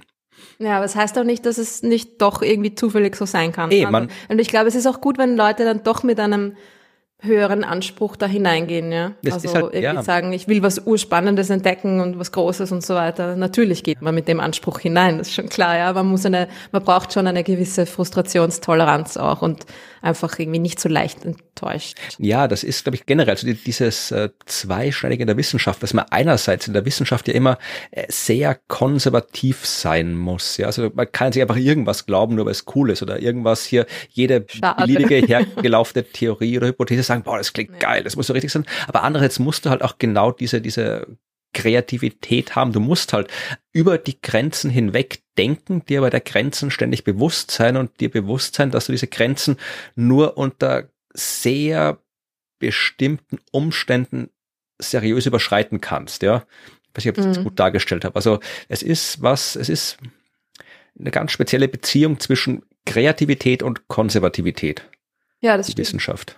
Aber es passieren ja einfach äh, die absurdesten Dinge da draußen. Aber man kann ja die absurdesten Dinge auch irgendwie äh, konservativ betrachten, ja, also konservativ im Sinne von sich an gewisse Spielregeln halten und so, ne? Ja, also das war deine Doktorarbeit, die wie, ich glaube, zumindest ganz gut verstanden hat, worum es geht. Ja, erschöpfend nicht, aber es sind überraschend viele mathematische Gleichungen in deiner Dis drin. Jetzt- Was die, Oder? Du, hast, du hast- warst du die Theoretikerin, du hast immer hier beobachtet. Aber Gleichungen braucht man auch Ja, beim eh. Beobachten. Ja, eh, du hast natürlich Ein recht. paar Ja. ja, aber jedenfalls äh, zum Kontrast, vielleicht erzähle ich jetzt kurz was über meine Dissertation. Ja, Noch was, äh, Ja. noch was zum da, dazu sagen zu meiner Dissertation. Also ich bin, ich lehne mich schon wieder aus dem Fenster, aber es gibt meine Dissertation ja auch ähm, in getanzter Form. stimmt, ja. Das Also wer eine 40-sekündige getanzte Zusammenfassung einer bedeutsamen Dissertation sehen will, der möge sich auf YouTube ja. begeben. Es gibt diesen schönen und Dance Your PhD suchen. Das ist ja wirklich so, Dance Your PhD ist ja mittlerweile recht groß geworden. Das findet ja quasi weltweit statt und richtig, so damals wie du da deine, deine PhD getanzt hast, war es ja, glaube ich, die allererste Ausgabe, die, das, die erste Ausgabe, der erste und einzige Live-Event. Jetzt ist es ja einfach ein Online-Event, also schon seit damals, 2008 war das. Und da, das war quasi ein, äh, so auf der Bühne live. Ne, und da, auch noch damals Cool. ziemlich astronomielastig, weil halt irgendwie Mhm. der, der Organisator damals äh, mit einer Astronomin äh, zusammen war und halt die Genau. Teilnehmerschaft dann hauptsächlich auf der Sternwarte rekrutiert hat. Ja, und, ja, und weil die Astronomen und Astronomen natürlich schon auch ein bisschen die Rampensäue sind. Also das ist, muss man schon dazu sagen, jetzt in der Wissenschaftswelt. Äh, ich glaube, dass Astronomen und Astronominnen da irgendwie ein bisschen, ja, dazu tendieren. Ich werde es verlinken, das Video in den Shownotes, dann könnt ihr euch das anschauen, wie das getanzt Ah. ausschaut. Na, Wahnsinn. Ja, also jetzt äh, zum Vergleich, äh, nur äh, meine Dissertation jetzt nicht unbedingt inhaltlich, das werde ich jetzt nicht im Detail erklären, aber nur äh, zum Ablauf. Ja, also auch ich habe äh, mir äh, in der zweiten Hälfte des Studiums dann äh, mal so ein Spezialgebiet ausgesucht. Bei mir war es eher so, habe ich sicherlich schon mal erzählt, so eine Verlegenheits, äh, Verlegenheitssuche. Ich habe eigentlich festgestellt, dass in den ersten paar Semestern, dass mich jetzt hier so das Beobachten an sich jetzt nicht so interessiert. Mich hat dann viel, viel mehr die Mathematik interessiert, das, der ganzen Astronomie oder der Mathematik an sich und wollte eigentlich viel lieber Mathematik weiter studieren. Aber dann hätte ich das Studium wechseln müssen offiziell und dann hätte ich meine Studienbeihilfe verloren, dann hätte ich Das ist sehr entscheidend bei uns, das Thema Studienbeihilfe. Ja, ja, ja. Studiengebühr. Naja, aber es ist wirklich wichtig. Also ich, habe Ja, ohne nein. Studienbeihilfe hätte ich nicht studieren können. Also meine Eltern Ja, haben nicht das Geld gehabt, um mich jetzt irgendwie neun Jahre lang irgendwie zu finanzieren.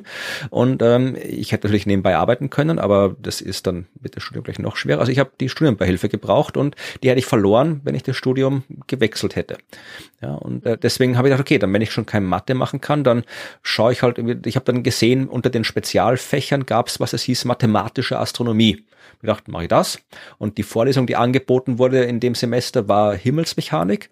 Und dann habe ich die gemacht. Und dann gab es da Übungen dazu. Und in den Übungen hat man also Sachen machen müssen, also ein paar Computerprogramme schreiben und das anschauen. Und irgendwie bin ich halt, hab ich gedacht, okay, das klingt cool. Und habe dann auch mit ähm, meinem äh, der zukünftigen Betreuer geredet und der war auch recht nett und ich bin dann öfter mal in der Arbeitsgruppe rumgesessen an dem Computer, um da meine Sachen zu machen, die ich für die Übungen brauchte.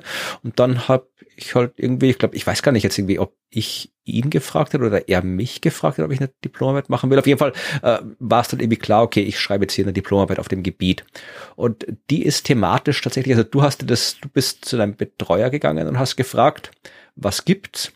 Bei mir war es noch ein Stück, äh, ja, ähm, wie soll sagen, ähm, chaotischer oder oder ungeplant. Also na passt ja zum Arbeitsthema. Ja, na ich habe ich habe also es gab bei uns äh, in der Arbeitsgruppe dann so ein Seminar, ja und in dem Seminar haben halt Leute, die zu Besuch waren von anderen Forschungseinrichtungen, Vorträge gehalten, halt so aktuelle Forschung. Und wenn halt gerade keiner zu Besuch war, dann haben wir, äh, haben die Leute aus der Arbeitsgruppe von ihrer Forschung äh, gesprochen oder äh, Leute wie ich, die halt noch nichts geforscht haben, weil ich war erst im sechsten Semester oder sowas, die haben halt dann hat irgendwie der, der Chef gesagt, ja, da erzähl doch mal was, recherchier mal das Thema und erzähl mal was drüber.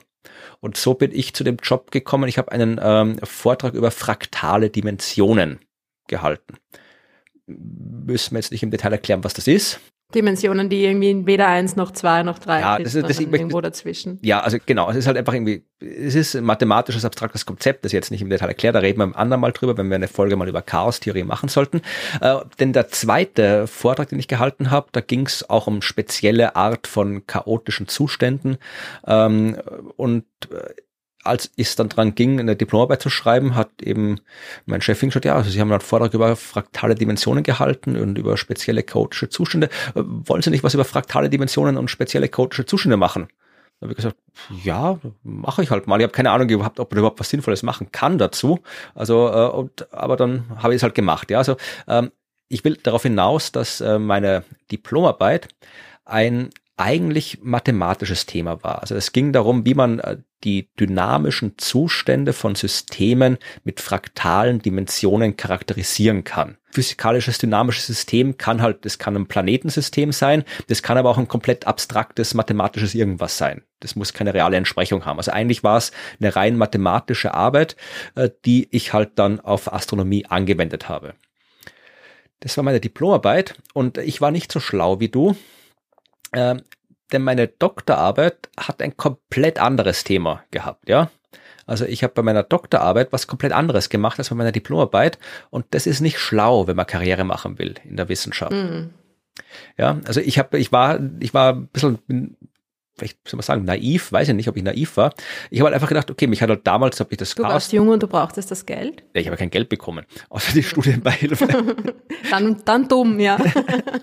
Nein, also ich habe mich wirklich, also ich habe, mhm. äh, ich fand dieses Chaos-Theorie-Zeugs, die fraktalen Dimensionen, dynamische Zustände, äh, wie man chaotische Zustände, das fand ich cool. Das habe ich Diplomarbeit gemacht. Und dann äh, war ich halt länger in der Arbeitsgruppe und habe gesehen, oh, die arbeiten da alle mit Asteroiden. Ja, Dynamik von Asteroiden, Kollisionswahrscheinlichkeiten von Asteroiden, wie bewegen sich Asteroiden. Das fand ich auch cool. Dann habe ich gedacht, okay, dann mache ich doch da meine Doktorarbeit, weil das ist auch ein cooles Thema. Ja, und äh, während ich dann an meiner Dissertation gearbeitet habe, die sich eben mit den Kollisionswahrscheinlichkeiten von Asteroiden beschäftigt hat, mit der Langzeitdynamik von Asteroiden und so. Also ich glaube, äh, ein, eine, meine Doktorarbeit hat den Titel gehabt, eine, eine A New Dynamic Classification of Asteroids, also eine neue dynamische Klassifizierung von Asteroiden. Also wie man Asteroidengruppen definieren kann, obwohl diese Asteroiden über lange Zeiträume hinweg sich komplett chaotischen verhalten. Also wieder eine Gruppe von, von Dingen, die sich an keine Regeln halten, in Kategorien pressen kannst, im Wesentlichen. Mhm. Das war meine Aufgabe. Anarcho-Asteroiden. Schöner Begriff, den sollte ich verwenden. ja. Also, ja, also das war meine, meine äh, Doktorarbeit, die Dynamik von Asteroiden. Und während ich die geschrieben habe in den drei Jahren, glaube ich, ähm, hat die Arbeitsgruppe damit aber was ganz anderes angefangen, weil das da war kamen gerade die Exoplaneten, die Dynamik von Exoplaneten Aha. auf, ja.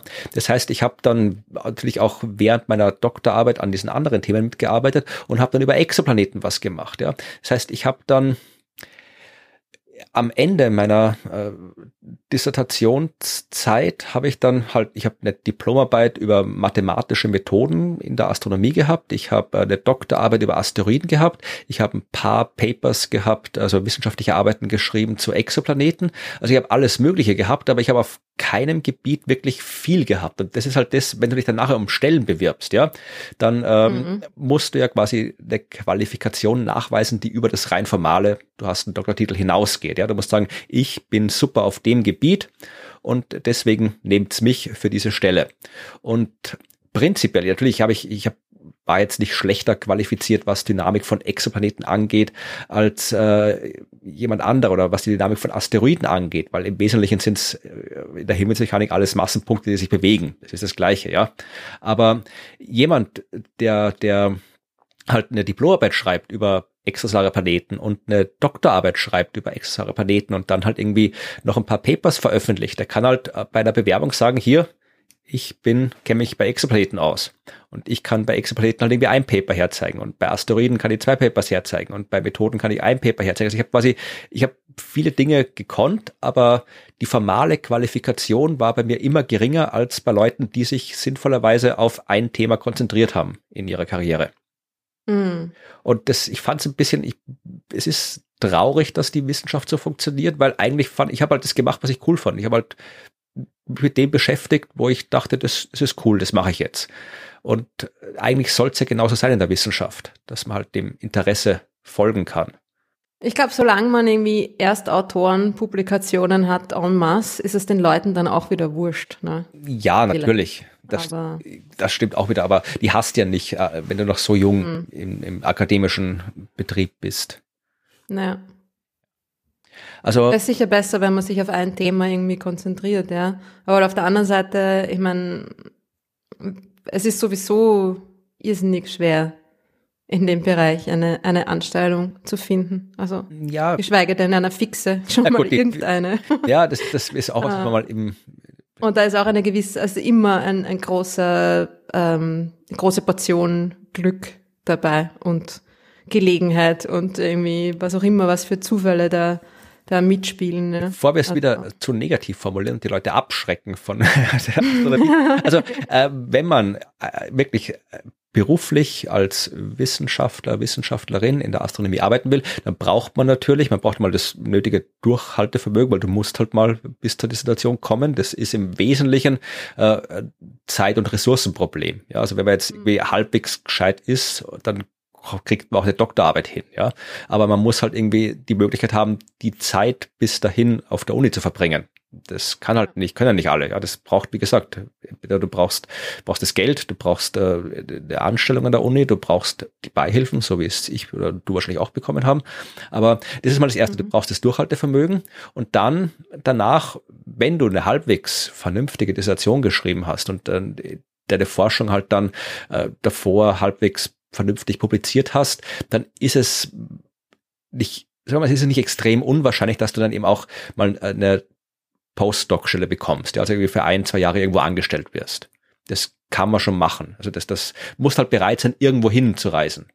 Wenn du sagst, ja. du willst genau an dem Ort bleiben, wo du studierst hast, dann wird es schwierig. Aber wenn du sagst, egal wo auf der Welt, dann ist es jetzt nicht extrem unwahrscheinlich, dass du mal eine Stelle findest. Das Problem ist, bis du dann zu einer fixen Anstellung kommst, dann musst du dich tatsächlich halt wirklich, ja, musst du bereit sein, zehn Jahre oder vielleicht auch länger, halt von unsicherer Anstellung zu unsicherer Anstellung zu wechseln. Und ja, also unter zehn Jahre ist äh, schnell, sehr schnell, ja. Um das jetzt noch ein bisschen positiv zu formulieren, also auch, also ich alle die, die ich kenne, die ein Astronomiestudium absolviert haben und eine Doktorarbeit geschrieben haben, die machen heute, die haben alle Jobs und machen alle was, was sie gerne machen. Ja, also das betrifft mich genauso wie, die, durch, äh, wie dich, wie du betrifft mich genauso. Durch? Reden kann ich nicht, aber ich habe einen Job, ja. Äh, es betrifft mich genauso wie dich, ja. Also wir haben beide äh, eine Doktorarbeit geschrieben, wir haben beide eben diese äh, Wechsel von Anstellung zu Anstellung gemacht und machen jetzt was anderes, mit dem wir zufrieden sind. Und das trifft auf alle zu, die ich kenne, die mit uns studiert haben.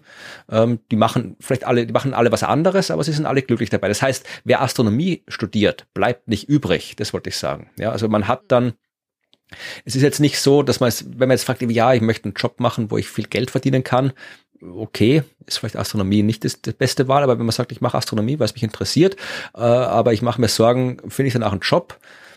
Aus meiner Erfahrung kann ich sagen, ja, du findest einen Job, vielleicht wirst du kein Astronom oder keine Astronomin, aber du wirst einen Job haben. Und du hast davor was gemacht, was dir Spaß macht.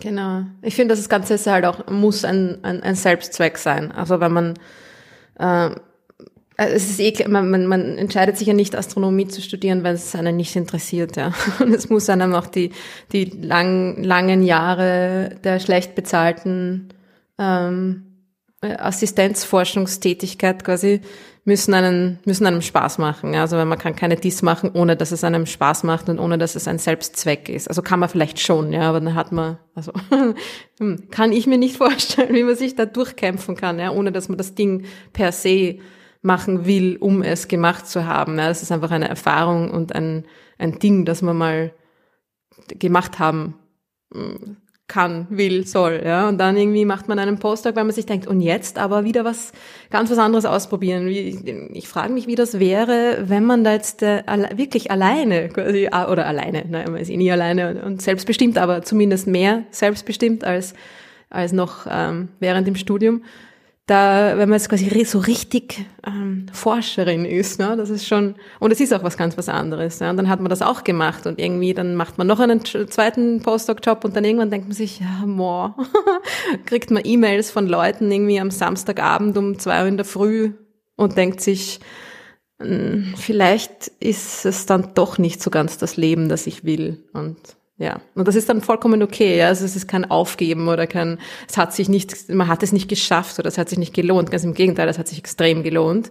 Und es ist auch gut, das dann irgendwie bleiben zu lassen und was anderes zu machen. Ja, ja, also man, das ist ja das, die Leute fragen mich halt immer irgendwie auch, ich sage immer, wenn, ob, genau nach dem irgendwie, wie die Zukunftschancen sind, wie die Jobchancen sind und ob ich das empfehlen kann. Und ich sage halt immer, wenn wenn ihr das wirklich machen wollt, wenn es euch wirklich, wirklich interessiert, die Astronomie, dann studiert's das, weil äh, es kann dir nicht, es kann dir Schlimmeres passieren, als dass du äh, das machst, was dich interessiert. Du kannst natürlich irgendwie, keine Ahnung, irgendwie so Wirtschaft oder sonst irgendwas studieren. Was auch sehr interessant sein kann. Natürlich, ja. Und dann ich will überhaupt nicht sagen, dass es uninteressant ist, ja, aber es gibt Leute, die studieren das, weil sie es wirklich interessiert, genauso wie uns die Astronomie interessiert. Aber es gibt halt auch viele, die studieren, weil sie denken, okay, da kriege ich einen Job danach, der gut bezahlt ist.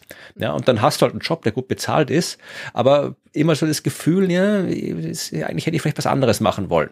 Ja, und wenn du aber Astronomie, wenn du was machst, was dich wirklich glücklich macht, mit dem du wirklich zufrieden bist, ja, dann wirst du einen Weg finden, damit dein Leben zu bestreiten. Ja, vielleicht, wie gesagt, so wie ich, ich, ich arbeite nicht mal als Forscher, du arbeitest nicht mal als Forscherin, aber wir haben das gemacht, was uns glücklich gemacht hat damals und wir haben dabei viel gelernt und wir haben es gern gelernt, weil es das war, was wir machen wollten. Und mit all dem, was wir gelernt haben, und damit meine ich jetzt nicht nur astronomische Fakten, sondern alles andere dazu, mit all dem äh, verdienen wir jetzt unseren Lebensunterhalt. Und äh, es gibt andere, die arbeiten jetzt in Schulen, es gibt andere, die arbeiten beim Fernsehen oder die haben so viel Programmieren gelernt und festgestellt, dass sie Programmieren gut finden, dass sie jetzt irgendwie hauptberuflich als Programmierer arbeiten. Ja, es gibt auch die Leute. Also, äh, aber du hast auf jeden Fall was gemacht, was dich glücklich macht. Und das ist immer der bessere Zustand, als äh, wenn du was machst, was dich nicht glücklich macht. Und es ist ja auch äh, die Sache mit der Berufswahl oder der, der Aussicht ist ja ähm, eine sehr zukunftsorientierte. Das heißt, wenn man jetzt anfängt zu studieren wegen einem Beruf, den es gerade gibt oder wo man gerade Leute braucht, das macht ja keinen Sinn. Ne? Du brauchst ja sowieso irgendwie sechs, sieben Jahre für dein Studium plus weitere vier Jahre für die Doktorarbeit und so weiter. Als wir, ja, wie wir angefangen haben, äh, 1995 ich und 1996 äh, du zu studieren, war der Bedarf an, an Podcastern zum Beispiel enorm gering. Wer hätte das gedacht? Und jetzt haben wir ihn erfüllt. genau. Ja. Also, Bedarf. ja. Es ist immer auf jeden Fall die, die Motivation, was man mit seinem Leben anfangen will, äh, natürlich das, was einen interessiert, das, was einem Spaß macht, der erste Orientierungspunkt. Ganz klar, Gen oder? Ja. Also, wenn ihr Fragen habt, was das Studium angeht, das Astronomiestudium und alles, Doktorarbeiten, alles was wir jetzt nur, dann schickt uns die Fragen, bitte auch gerne bitte Erfahrungen, die ihr habt beim Studium, ja, weil wir haben beide in Österreich studiert, äh, anderswo läuft's anders, also Österreich hat ja noch Astronomie als eigenes Studienfach, andere Länder wie Deutschland haben das nicht. Äh, und äh, wenn ihr irgendwo anders vielleicht Astronomie studiert habt, dann schreibt uns mal, wie es da ist und eure eigenen Erfahrungen, interessiert uns. Und ähm, ich habe auch, weil wie gesagt, wir haben beide schon, es ist eine Zeit lang her, dass wir angefangen haben zu studieren. Mittlerweile hat sich das Studium ja auch ziemlich verändert. Ähm, äh, gibt's jetzt alles hier Bachelor und andere Sachen und Master und PhD und alles irgendwelche Moodles und äh, Zeug, von dem ich gar nicht weiß, was es ist. Also hast du schon mal einen Moodle äh, gemacht oder gesehen oder ich weiß gar nicht, was man macht mit einem Moodle? Ähm. Na, das ist ganz einfach so eine Online-Plattform, wo wo man, äh, wo Vorlesungen, ähm, Skripten und so weiter hochgeladen werden, die man sich dann anschauen kann. Wir haben die mit der Hand geschrieben, man konnte nichts irgendwo hochladen damals. der guten alten Zeit, genau. Es war schon Fortschritt, als ich damals, wie ich 2006 in Jena selbst Vorlesungen gehalten habe, äh, wie ich die mit einer Digitalkamera abfotografiert habe, damit die Leute das dann haben. Aber jedenfalls, ich will darauf hinaus, dass äh, du und ich wahrscheinlich nicht unbedingt die allerbesten Ratgeber sind für Leute, die jetzt anfangen wollen mit dem Studium und konkret wissen wollen, was jetzt im Studium abgeht, weil ja, unsere Zeit ist länger her. Deswegen habe ich gedacht, wir probieren mal was Neues hier im Podcast. Und zwar habe ich gedacht, ich äh, suche mir einfach jemanden, der jetzt Astronomie studiert und Aha. red mit dieser Person kurz ein bisschen, äh, wie es denn so ist. Und ich habe zum Glück nicht lange suchen müssen, ja, weil genau so eine Person wohnt äh, mit mir gemeinsam in der Wohnung. was, was, was du nicht für ein Glück hast. ja, also äh, äh, meine Freundin äh, studiert Astronomie, äh, womit ich übrigens nichts zu tun habe, ja. Also die hat schon Astronomie studiert, wie wir uns auch nicht kannten. Aber sie hat eine sehr spezielle Ausgangslage bei ihrem Studium und wir dann auch gleich hören werden. Und ich habe mir gedacht, wir machen das jetzt so als kleine Rubrik, so ein paar Minuten pro Sendung, werde ich immer so kurz einspielen, was ich mit äh, meiner Freundin über das Astronomiestudium gesprochen habe. Also am Anfang jetzt auch so Themen wie Wahl des Studiums, warum, unter welchen Voraussetzungen und dann aber wirklich auch so konkret, was so abgeht, gerade im Studium, was man da so vorlesungsmäßig gerade macht, wo die Schwierigkeiten sind. Also so ein regelmäßiger Einblick in das Astronomiestudium. Habe ich mir gedacht, ist vielleicht interessant. Voll der Postenschacher da bei, beim Universum. ja, aber wir haben weder Aufsichtsräte noch Aktien, noch äh, zahlt uns irgendwer irgendwas dafür. Also die Hörerin zahlt uns dafür, aber nein. ich kriege jetzt irgendwie keine Prämie dafür, dass ich da jetzt hier meine Freundin befrage. Außerdem ist es in Pandemiezeiten nicht so einfach, ich kann jetzt nicht einfach auf die Uni fahren und Leute interviewen. Ja, total. Also nehme ich die aus meiner eigenen Kontaminationsgruppe. Absolut, ja. Und vor allem hat äh, Evi, so heißt meine Freundin, äh, auch eine sehr interessante Ausgangslage beim Studium, die vielleicht auch äh, viele ja, äh, für viele interessant sein könnte, die das jetzt hier hören. Aber wir hören uns einfach mal an, was ich mit dir besprochen habe. Nämlich das, was jetzt gleich kommt. Ich sitze jetzt hier mit Evi und äh, wir reden über das Astronomiestudium, weil wenn viele Menschen interessieren sich ja für äh, Astronomie, aber die wenigsten, die absolvieren auch gleich ein Studium dazu. Ich habe tatsächlich mal äh, noch Zahlen rausgesucht. Ähm, ähm, Im November 2020 sind äh, für das Bachelorstudium Astronomie an der Uni Wien 549 Studierende gemeldet und 39 haben es absolviert beim Masterstudium auch äh, November 2020 74 Studierende, 12 Absolventinnen.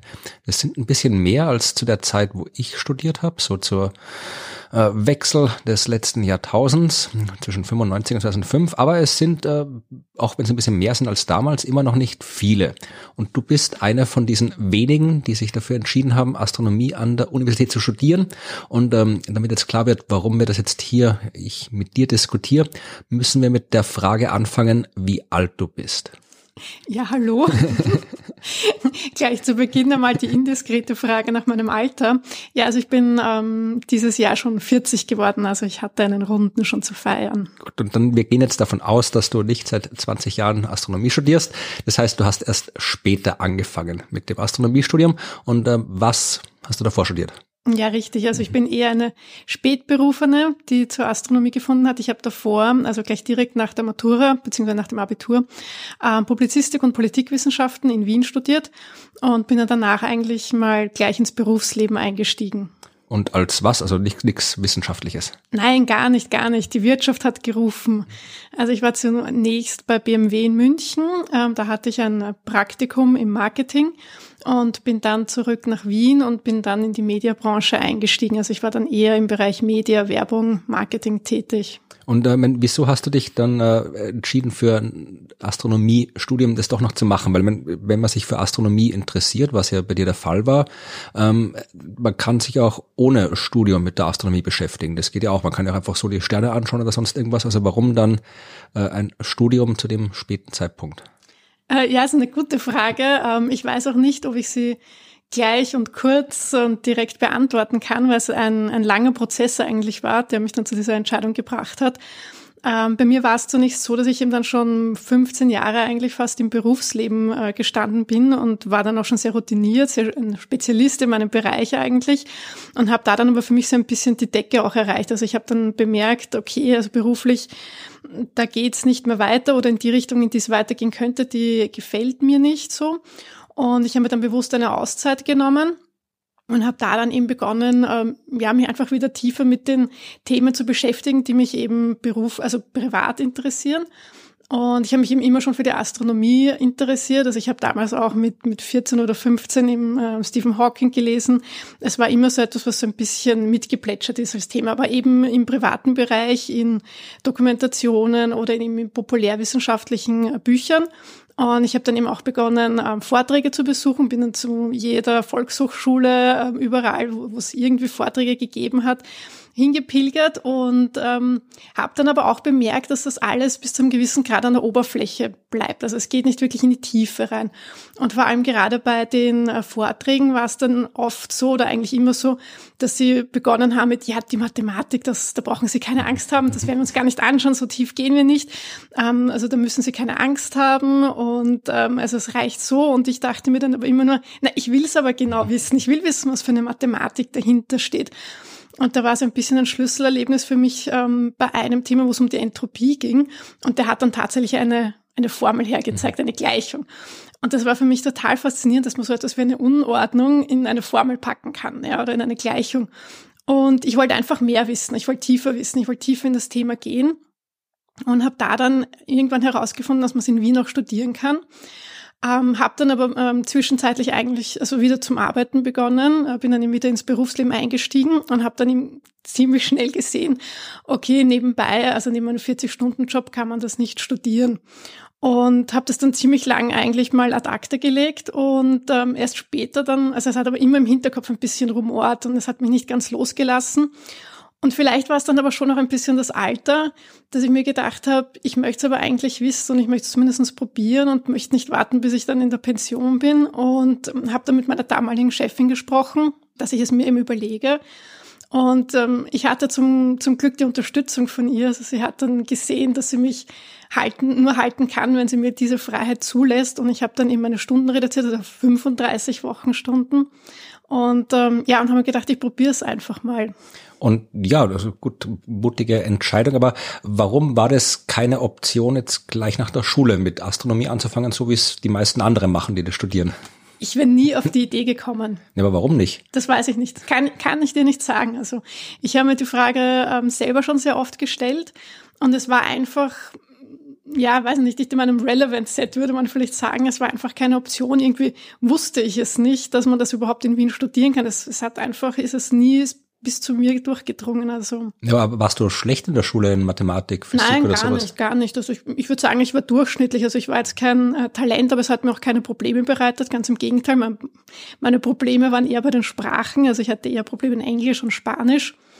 Äh, Mathe und Physik, das ist so mitgelaufen bei mir. Also Mathe hat mir eigentlich sogar recht viel Spaß gemacht auch. Also ja, das war es nicht, nein. Aber Interesse für Astronomie war in der Schulzeit schon da.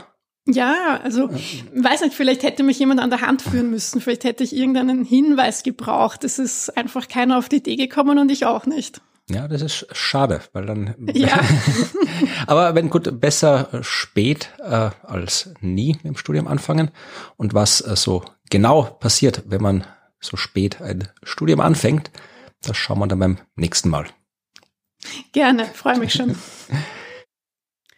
So, und jetzt sind wir wieder da.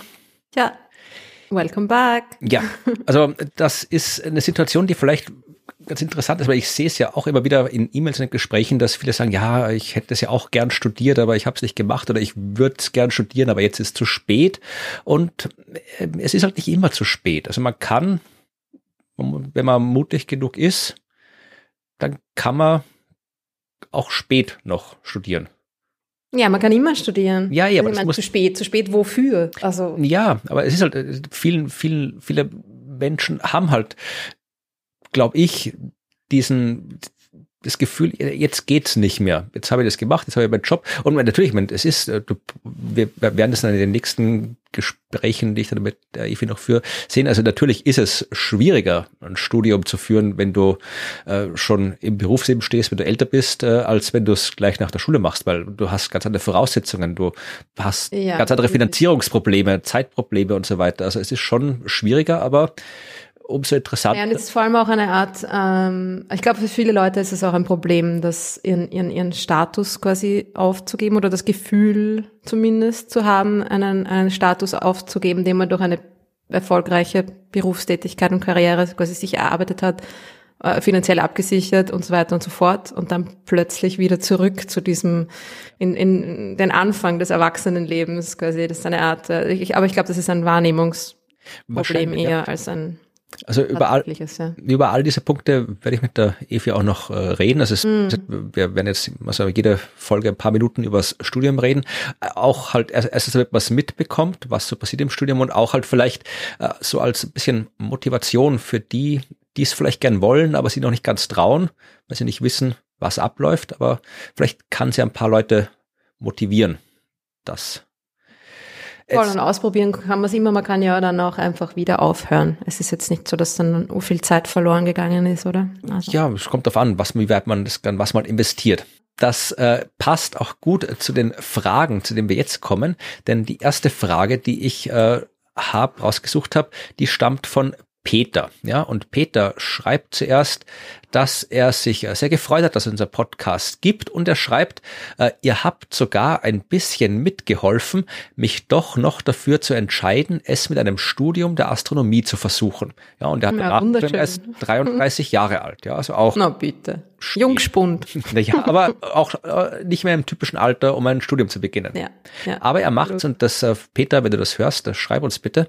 Er studiert nicht in Wien, äh, weil er äh, gerade bei seiner Freundin in Finnland lebt. Ja, also wie man in Astronomie, äh, Finnland Astronomie studiert, würde mich auch interessieren. Also wahrscheinlich eh so wie hier auch, aber prinzipiell, wenn du was zu erzählen kannst schon, Peter, von deinem Studium, dann würden wir uns über äh, Berichte freuen, wie das so abläuft. Und Peter hat auch gleich äh, Fragen gestellt, nämlich geht es ihm um den kosmischen Mikrowellenhintergrund. Ja, also das ist, äh, da haben wir sicher schon mal drüber gesprochen. Das ist diese elektromagnetische Strahlung, die im frühen Universum entstanden ist. Ja, also 400.000 Jahre nach dem Urknall hat das erste Mal sich Lichtstrahlung ausgebreitet.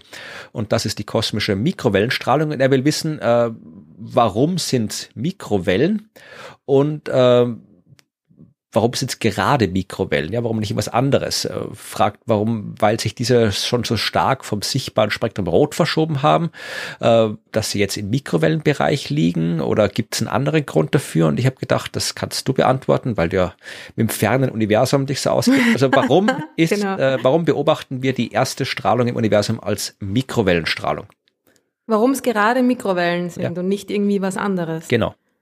Äh, na, weil sich das Universum gerade schon so weit ausgedehnt hat, dass sich dieses Licht, das da ganz am Anfang, also 400.000 Jahre nach dem Anfang, aber trotzdem ganz am Anfang, äh, dass da, dass sich da ähm, loslösen konnte quasi. Ähm, jetzt habe ich meinen Satz irgendwie verloren. Äh, egal, äh, es hat, es passt gerade zusammen. Ja? Also das Universum hat sich so stark ausgedehnt, das Licht fliegt zu uns, dehnt sich mit dem sich ausdehnenden Universum aus und jetzt kommt es bei uns an und hat sich gerade so weit ausgedehnt, dass es jetzt im Mikrowellenbereich liegt. Ja? Man kann sich, also man kann sich es auf zwei Arten vorstellen. Das erste, ich glaube, hat er eh gesagt, das mit der Rotverschiebung. Ne? Genau, also es ist tatsächlich genau wegen der Rotverschiebung so, aber man kann sich es auch ähm, mit der Temperatur vorstellen, dass es quasi die Temperatur war, die das kleine junge Universum damals hatte, 400.000 Jahre nach dem Urknall. Und äh, diese das waren ungefähr so paar tausend Grad, 3000 Grad, glaube glaub ich, waren das damals. Und äh, das Universum hat sich seitdem eben ausgedehnt und immer weiter abgekühlt, abgekühlt, abgekühlt, abgekühlt. Und jetzt hat's knapp drei Grad. Also nicht mehr 3000, sondern drei. Und das ist so die drei Temperatur. Grad absoluten Nullpunkt. Über dem absoluten, genau, nicht, nicht also drei Grad Celsius. Es wäre schön warm. Nein, drei Grad Kelvin über dem absoluten Nullpunkt. Und das ist so diese Temperatur, die es überall hat, die quasi zurückgeblieben ist, weil der, der, der Raum hat sich ausgedehnt und natürlich etwas, das sich ausdehnt, kühlt ab und dementsprechend ähm, ist das Universum abgekühlt. Aber es ist eben auch eine Rotverschiebung, weil es ja Strahlung ist, quasi im Sinne von Licht, im Sinne von elektromagnetischen Wellen. Und diese, die Photonen, die sich da zum ersten Mal äh, frei bewegen konnten, also die waren vorher auch schon da, die Photonen, aber die wurden die ganze Zeit von den äh, ionisierten Material quasi abgelenkt, von den Elektronen, die, die herumgeschwirrt sind ähm, wurden diese Photonen abgelenkt und konnten quasi nicht äh, sich frei bewegen. Also die konnten nicht raus. Ja? Und dann, wo das Universum zum ersten Mal so unter 3000 Grad Kelvin abgekühlt ist, sind die Elektronen mit den Protonen zu Atomen geworden, zum ersten Mal quasi dauerhaft. Und dann konnten die Photonen dazwischen durch und raus, ja, in den, in den, Welt, in den restlichen Weltraum, überall hin. Und die sind jetzt, die kommen da jetzt bei uns auch an, von überall, von allen Richtungen, ja. Ja, also das erste Licht, also diese, diese Energie ganz am Anfang, das war ja auch keine Mikrowellenstrahlung damals, sondern eben hochenergetisches Licht, ja, so. Na, das war halt so wie Sternenlicht, ja, genau. genau. Und, äh, also das Universum war quasi wie ein kühler Stern. Ja, das ganze Universum hatte 3000 Grad. Wie, das war ein Plasmazustand, wie ein Stern. Es gab tatsächlich, das kann ich auch verlinken in der Arbeit, äh, es gab tatsächlich eine Phase im Universum, wo das gesamte Universum so Raumtemperatur gehabt hat. Meine, mm. du wärst immer noch gestorben, wenn du rausgegangen wärst, also ins All, weil da halt immer noch, noch Vakuum und alles ist, aber es wäre halt einfach, es war halt überall, also das ist ganz interessant, äh, da ging es halt um die Frage, wann das Leben frühestmöglich entstanden sein könnte im Universum und da, da äh, ging es halt darum, dass halt in dieser Phase war halt jeder Himmelskörper, den es damals gab, also jetzt nicht nur ein Planet, der eben schon in der habitablen Zone ist, wo halt der Stern genau richtig strahlt, dass es eben warm ist und äh, nicht zu warm und nicht zu kalt ist, sondern jeder Himmelskörper Himmelskörper, egal wo, allein im All, ein Mond, weg, weit weg von der Sonne, jeder Himmelskörper war damals lebensfreundlich warm.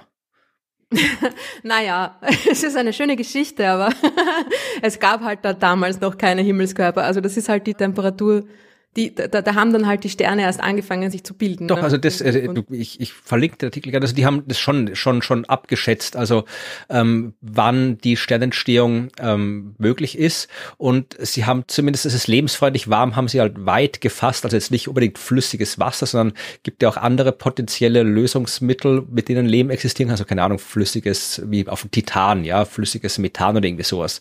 Das heißt, wenn du diese Zeiträume nimmst, dann kriegst du halt äh, klappt es gerade so von der Zeitspanne her, behaupten die, äh, dass sich schon Sterne bilden haben können. Okay. Naja, man kann, man kann sich das ganz leicht ausrechnen, ne? Äh, T mal 1 plus Z. Ja, ich schicke dir also. das. Dann kannst du es korrigieren fürs nächste Mal und sagst, ob das Quatsch ist oder nicht. Okay. Aber eigentlich war, also die Temperatur von, von ähm, wenn es jetzt drei Grad hat im Universum, dann waren 300 Grad, also Raumtemperatur mehr oder weniger, war bei einer Rotverschiebung von ungefähr 100. Ne? Ich, ja. Und das ist so ungefähr die Zeit, bei der sich in der, bei der sich die ersten Sterne genau. und ersten Galaxien gebildet haben. Also da gab es noch keine Planeten und, und schön warmen ähm, Orte irgendwie, ja. Hm. Ich, äh, ja, ich, hab, ich bin kein Experte für das Thema. Ich habe das nur in diesem in dieser Fachartikel gelesen, dass das halt so ausreichend überlappt, dass sich äh, Planeten bilden haben können. Ja, die, die ersten, ganz, die ganz ja. schnell dran waren. Vielleicht, ja, interessant. Aber das hat Peter gar nicht gefragt, ja. Wir sind jetzt einfach abgeschweift. Also der wollte Vollkommen in, in unserer eigenen Welt. Ja. Äh, er wollte auch noch wissen, äh, wie man, die Zusatzfrage, äh, wie man aus dem kosmischen Mikrowellenhintergrund auf die Form des Universums schließt, das äh, kann man beantworten, aber das würde jetzt, glaube ich, zu lang dauern, das zu beantworten. Ich verlinke auf jeden Fall einen Artikel, wo das beantwortet wird. Äh, Im einfachsten geht es darum, dass, dass äh, man, ja, der kosmische Mikrowellenhintergrund sagt uns, wie damals im Universum die Materie verteilt war. Und äh, man kann durch ausgeklügelte Beobachtung dieses kosmischen Mikrowellenhintergrunds auf die Form schließen. Zum Beispiel, wenn jetzt das äh, Universum so äh, wie die Erdoberfläche wäre, also wenn ich jetzt einmal um die Erdoberfläche rumschauen könnte, wenn mein das Licht um die Erde rundherum gebogen würde und nichts im Weg stehen würde, dann könnte ich meinen eigenen Hinterkopf sehen. Ja. Und genauso ist, wenn das Universum jetzt quasi geschlossen ist, also das quasi, dass das Licht sich immer weiter ausbreitet und äh, Kreis macht und zurückkommt, ähm, dann würde man in diesem Mikrowellenhintergrund quasi Kopien sehen. Ja, du würdest quasi Punkte sehen, die gleich ausschauen. Ja, weil es halt das eine doppelt Mehrfachbilder sind von Licht, das halt mehrmals durchs Universum gereist ist. Und das, nach solchen Sachen kann man suchen und man kann eben auch solche Winkelmessungen anstellen, die einem sagen, wie der Raum gekrümmt ist. Also ähm, das ist alles nicht ganz trivial, das zu erklären. Darum äh, verweise ich vorerst mal auf diesen Artikel, den ich verlinke und heb uns die Frage auf, wenn wir mal wieder über Kosmologie eine Folge machen und äh, habe jetzt noch ein paar kurz zu beantwortende Frage. Die erste Frage von Thorsten, die zweite in dem Fall, äh, von Thorsten, ja, der hat in einem anderen Podcast gehört. Ja, Thorsten, warum hörst du andere Podcasts? er hat in einem anderen Podcast gehört, dass nach dem Urknall zuerst Helium und danach erst der Wasserstoff entstanden ist. Und er wollte wissen, ähm, der Moderator hat es erzählt. Und ja, das passiert, wenn man andere Podcasts hört. Genau. Ja, äh, und äh, er, er wollte einfach wissen, ob das halt stimmt. Ja, er sagt, er erzählt, dass der Moderator und zweiter erzählt, dass der Wasserstoff in der Sonne brennt. Ist es nicht logisch, dass der Wasserstoff wegen des einfachen Aufbaus eher entstanden ist? Ja, absolut logisch ist das. Ähm, das, ich, ich, ich, ich weiß nicht, ja. welcher Podcast es war, den Thorsten da gehört hat, ähm, aber ja, Wasserstoff ist das einfachste Atom. Das ist am Anfang entstanden und Helium ist das zweiteinfachste Atom. Für Wasserstoff brauche ich ein Proton, dann habe ich Wasserstoff quasi fertig. Dann muss ich halt noch irgendwie ein Elektron finden, das um den Proton, um das Proton rumkreist. Dann habe ich kompletten Wasserstoff. Ansonsten habe ich ionisierten Wasserstoff. Ja, also ein Proton ist ionisiertes Wasserstoff und die Protonen waren halt gleich ganz von Anfang da. Damit ich ein Helium kriege, muss ich ein Proton und ein Neutron finden, die zusammenpappen oder zwei, in dem Fall zwei Protonen und zwei Neutronen, die zusammenpappen, dann werde ich einen Helium-Atomkern krieg. Ja, und das ist komplizierter, weil da müssen schon mal vier Teilchen zusammenfinden und äh, freie Neutronen leben nicht lange. Ja, die sind nach ein paar Minuten sind die weg, sind die zerfallen, haben sich umgewandelt in andere Teilchen. Das heißt, äh, nach der Entstehung der ersten Materie, der ersten Teilchen, nach der Protonen und Neutronen, war ein paar Minuten lang Zeit, dass sich mhm Elemente bilden, die komplexer sind als Wasserstoff und deshalb hat gereicht für ein bisschen Helium und Spurenelemente, also wirklich minimale Spuren von äh, Beryllium und Lithium, die nächst höheren, nächst komplexeren Elemente, aber alles andere nicht, ja. Also was auch immer dieser Moderator in diesem Podcast erzählt hat, es ist falsch, Wasserstoff war da und dann, äh, also zuerst Wasserstoff, dann Helium, also äh, beides gleichzeitig, ja, aber halt mehr Wasserstoff als Helium und alles andere später in Sternen. Nur uns könnt ihr vertrauen. Ja, würde ich auch nicht sagen, aber. Zumindest wenn es ums, ums Universum geht. Nein, natürlich. Es äh, dann kam schon andere Podcasts auch. Ja, und wir haben auch nicht immer recht, so ist auch nicht. Nein, überhaupt nicht. Dann kam äh, Thomas mit einer Frage. Äh, würde es einen Unterschied machen, ob Gravitation oder Licht das absolute Geschwindigkeitsmaximum definieren in Bezug auf die physikalischen Grundlagen und äh, darüber steht, was ist schneller, Licht oder Gravitation? Und ja, Licht und Gravitation sind gleich schnell. Und äh, wie man es definiert, ist vollkommen wurscht. Also Lichtgeschwindigkeit, das haben wir, glaube ich, auch schon mal gesagt, ist auch eigentlich ein verwirrender Name. Äh, die Lichtgeschwindigkeit ist das Geschwindigkeitsmaximum. Nichts kann schneller als diese Geschwindigkeit sein. Und diese Geschwindigkeit ist halt das Maximum, das für Teilchen ohne Ruhemasse gilt. Ja, also alles, was eine Masse hat, kann sich der maximalen möglichen Geschwindigkeit sowieso nur annähern, weil ich halt immer Energie reinstecken muss, um die Geschwindigkeit zu erhöhen. Und je höher die Geschwindigkeit ist, desto mehr Energie muss ich reinstecken. Das heißt, da komme ich nie bis zur maximal möglichen Geschwindigkeit. Und das, was keine Ruhemasse hat, wie eben Lichtteilchen oder auch andere Teilchen, ja, äh, wie eben Lichtteilchen, die äh, bewegen sich automatisch mit der maximal möglichen Geschwindigkeit und wir haben sie eben Lichtgeschwindigkeit genannt. Aber könnten es auch irgendwie anders nennen. Also es hätte überhaupt keinen Einfluss auf irgendwelche physikalischen Theorien, was wir da jetzt, ob wir jetzt sagt, können auch Gravitationsgeschwindigkeit sagen, wenn wir wollen. Mhm. Ja. Man könnte auch einfach nur so Maximalgeschwindigkeit sagen. Also es hat irgendwie jetzt, glaube ich, gar nicht so einen Bezug zu. Es ist das, die Verbindung zwischen Raum und Zeit eigentlich. Ist diese Geschwindigkeit, ja, der Umrechnungsfaktor, ja. wenn wir jetzt mhm. ganz genau äh, sehr vereinfachen wollen. Ja, äh, Thomas, wie gesagt, egal, kannst doch gerne was anderes dazu sagen. Dann kommt Arnim. Arnim fragt was Schönes. Da geht es um schwarze Löcher. Ist es, fragt Arnim, nach dem Standardmodell möglich, so viel Energie auf einen Punkt zu konzentrieren, dass sich gravitative Effekte zeigen, ohne dass die Energie zur Materie kondensiert? Also er wollte einfach im Prinzip, glaube ich, wissen, kann man auch aus Energie äh, quasi äh, so, so ein energieschwarzes Loch oder Energiegravitation kriegen? Man kann die Frage auch äh, so beantworten, wie es manche Science-Fiction-Autoren getan haben, die sich tatsächlich äh, mit echter Forschung überschneiden. Es gibt nämlich äh, das Konzept des Kugelblitz. Ja, und damit ist nicht, das ist ein englisches Wort in dem Fall, also das deutsche Wort ist in dem Fall hier englisch verwendet, damit ist nicht das gemeint, was wir normalerweise meinen, wenn wir Kugelblitz sagen, also dieses komische, ja, halb mysteriöse, halb realphysikalische Blitzdingens halt, sondern äh, als Kugelblitz wird äh, diesem Bereich der theoretischen Physik was bezeichnet. Also wenn du wirklich die Konzentration von Strahlung äh, zu so einer Dichte, dass du ein schwarzes Loch bekommst. Also ein Kugelblitz ist ein schwarzes Loch, das aus Strahlung entsteht. Und das kann anscheinend, äh, ich kenne mich da auch nicht aus, aber ich habe es noch nie gehört. Ich habe, ich sagte gleich, wo ich das erste Mal gehört habe. Äh, so ein Kugelblitz kann tatsächlich äh, entstehen. Also ich glaube irgendwie äh, John Wheeler, also der quasi der, ja, die große äh, Koryphäe auf dem Gebiet der schwarzen Löcher, ich glaube, von dem stammt mhm. der Begriff schwarzes Loch sogar, wenn ich mich nicht ganz täusche. Äh, der hat das, äh, dieses Konzept das erste Mal aufgebracht und äh, wir wissen nicht, ob es das gibt. Also die unterscheiden sich. Also wenn du ein schwarzes Loch hast, ist es ein schwarzes Loch, egal wie es entstanden ist. Also das hätte jetzt, wird jetzt nicht anders sich verhalten ähm, als ein normales schwarzes Loch, wenn es irgendwie aus konzentrierter Energie entstanden ist. Und es ist auch meines Wissens nach nicht klar, ob und wie man so viel Energie überhaupt konzentrieren kann, dass sowas entsteht. Aber äh, rein theoretisch wäre es möglich. Und ich habe tatsächlich das erste Mal davon gehört in der Science-Fiction-Literatur. Und zwar in der sehr empfehlenswerten Gateway-Trilogie von Frederick Pohl. Weiß nicht, ob du die kennst? Mm, -mm. Äh, lies sie mal, ist gut. Da geht's um, äh, ist so klassische so 60er, 70er Jahre Science Fiction, ist einer der großen Klassiker. Ich glaube, es sind insgesamt fünf Bücher in dieser Trilogie mittlerweile und äh, typische Trilogie in fünf Teilen. Ja. Aber es ist sehr, sehr gut. Also der erste Teil ist der beste, danach äh, nimmt es ein bisschen, aber immer noch gut und da kommt tatsächlich ein Kugelblitz vor. Und warum äh, mal in der Welt hat man das Kugelblitz genannt, wenn weil wahrscheinlich ein Kugelblitz äh, halt konzentrierte kugelförmige Energie ist, also ein Blitz halt in Kugelform. Also das, ist der klassische Wort Kugelblitz, ja.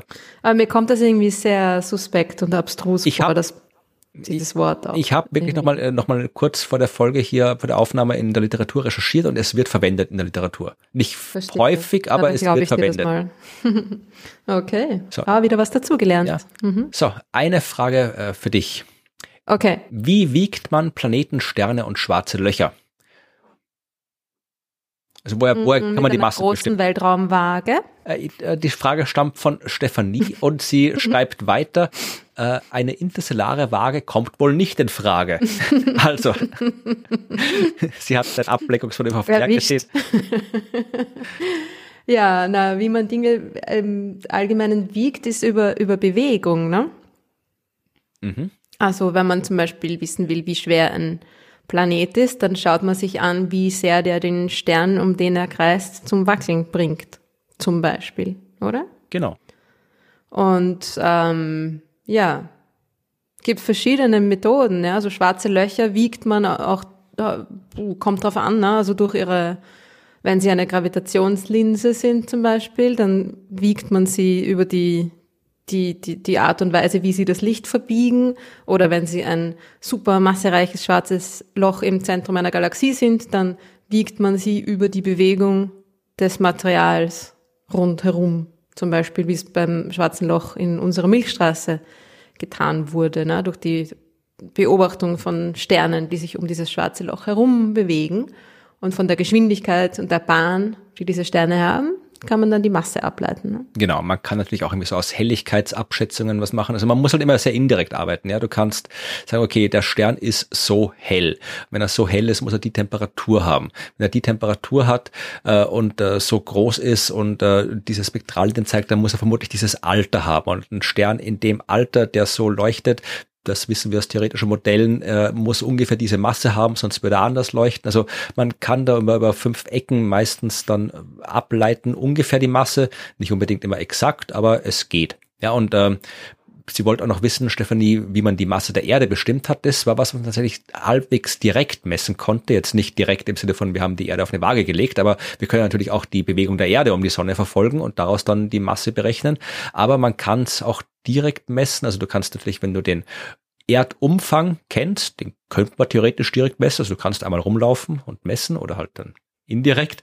Und du kannst auch äh, die Dichte der Erde, die mittlere Dichte der Erde messen, direkt. Das hat man gemacht mit Experimenten, da kannst du so Pendel schwingen, ja, und äh, je nachdem, äh, ob du das Pendel jetzt quasi, wenn du das Pendel in der Nähe von einem Berg äh, schwingst, ja, dann zieht der Berg mit seiner Gravitationskraft ein bisschen an dem Pendel, das ansonsten von der Erde angezogen wird und aus Abweichungen. Also doch was dran an dem ganzen Esoterik klingt. Äh, nein.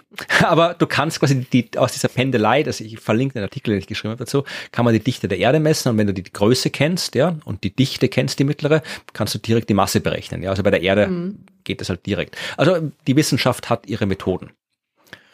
Und dann wollte ähm, Stefanie in der zweiten Frage noch wissen, warum die Planeten so aufgereiht sind, wie sie sind, ja, weil ähm, normalerweise wir haben innen kleine Planeten, außen große Gasplaneten, äh, ist das in anderen Sternsystemen auch so und äh, da sagen die Planeten sind so, wie sie sind, weil es so ist halt. Also es gibt da jetzt keine großen Regeln.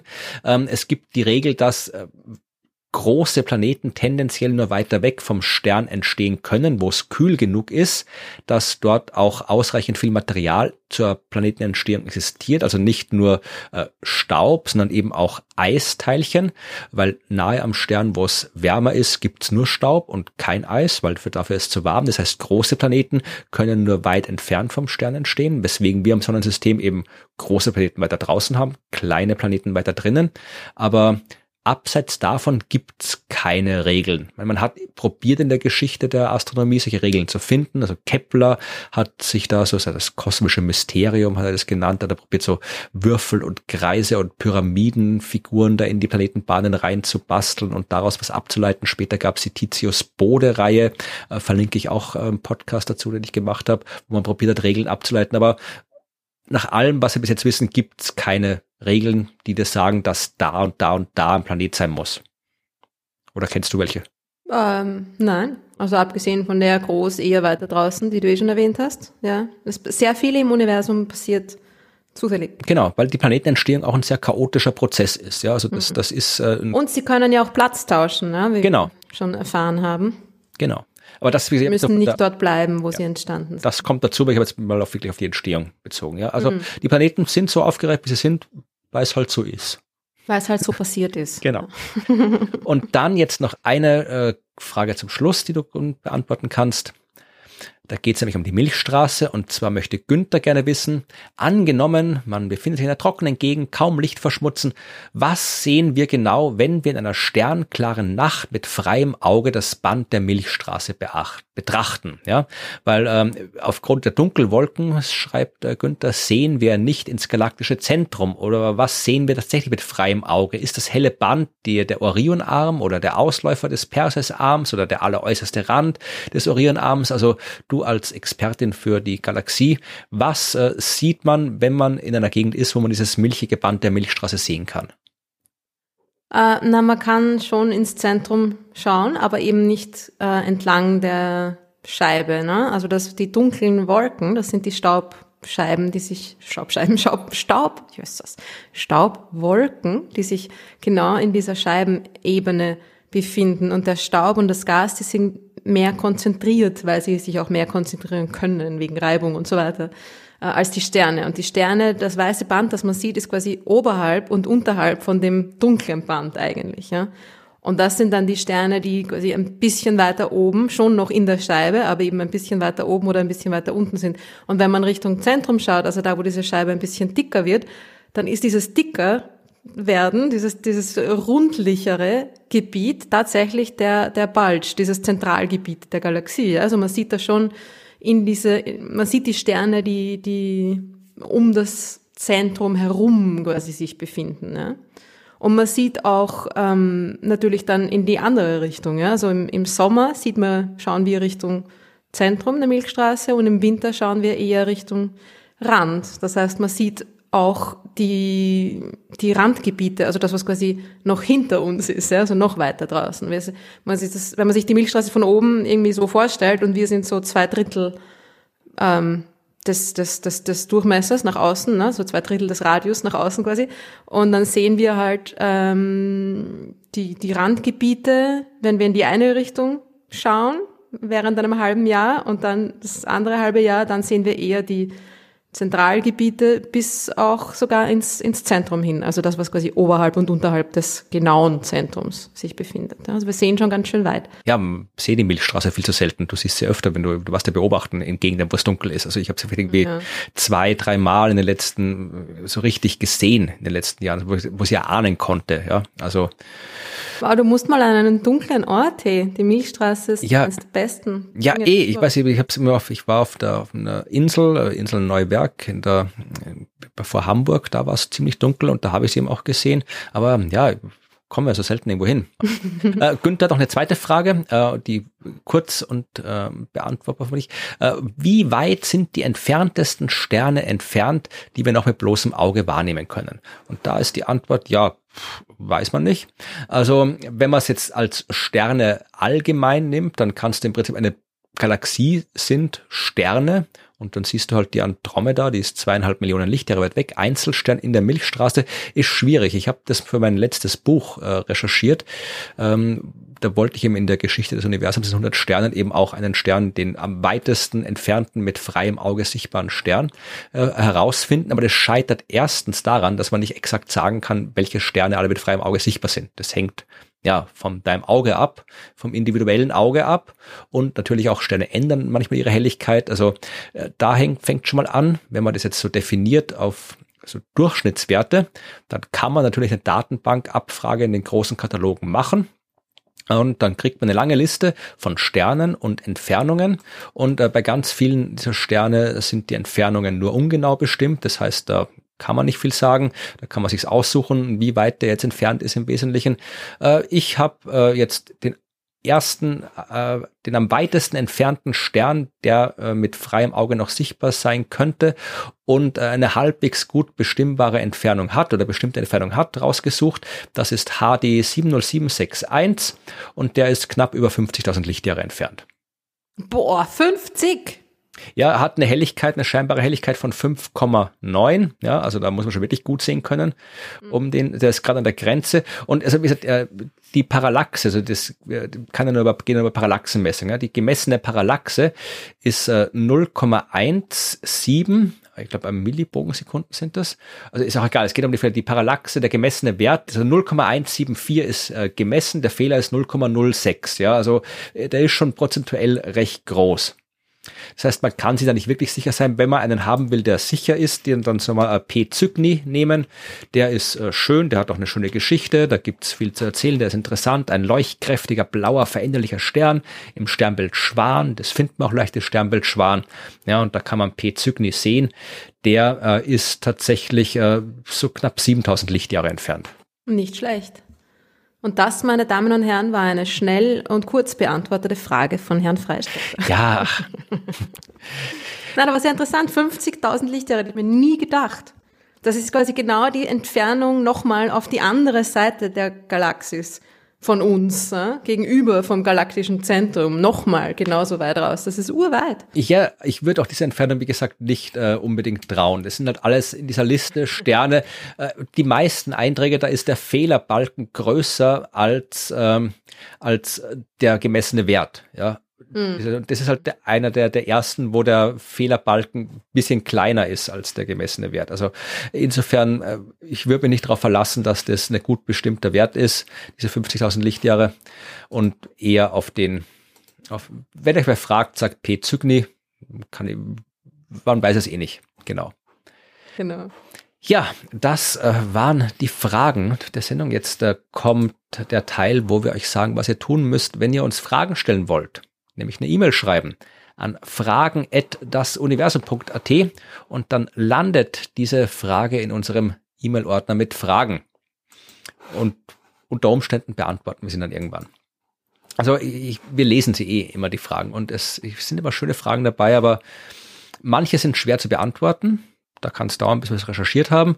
Manche passen dann vielleicht nicht gerade in die Sendung gut rein, aber wir haben auch kein System, wie wir es abarbeiten. Aber irgendwann, irgendwann, bevor das Universum endet, sind alle Fragen beantwortet. genau. Das ist ein gutes Versprechen, darauf kann man sich mal verlassen. genau. Und jetzt äh, bedanken wir uns noch bei denen, die sich bei uns bedankt haben, nämlich in Form einer Spende. Also es gibt immer wieder erfreulich viele Menschen, die uns mit Geld unterstützen, weil das ist das einzige Einkommen, das dieser Podcast hat, um die Ausgaben und die Arbeit, die wir machen, äh, zu bezahlen. Wir haben sonst keine Einnahmen und äh, deswegen haben uns Leute unterstützt und ich äh, lese zuerst die vor, die uns per PayPal unterstützt haben. Das waren nämlich Christian, Lukas, Jens, Jörg, Ulrich, Martin, Björn hat uns unterstützt, Matthias, Samson, schöner Name.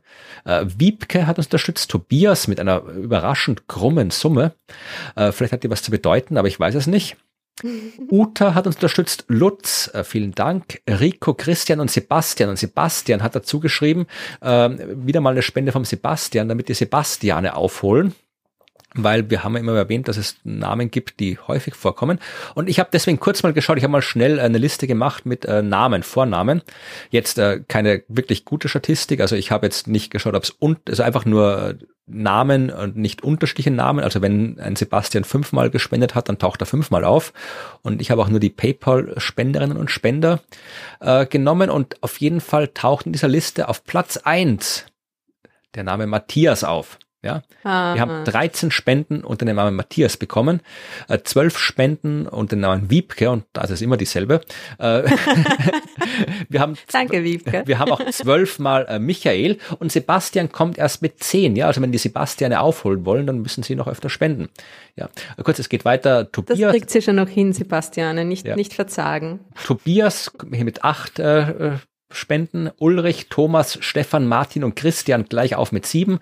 Dann kommt Ralf, Eberhard, Markus, Jens, Johannes, Georg, Benjamin und dann äh, bei weniger als drei habe ich jetzt noch nicht mehr geschaupelt. Jetzt dann wäre die Liste lang geworden. Fragen, war dir langweilig?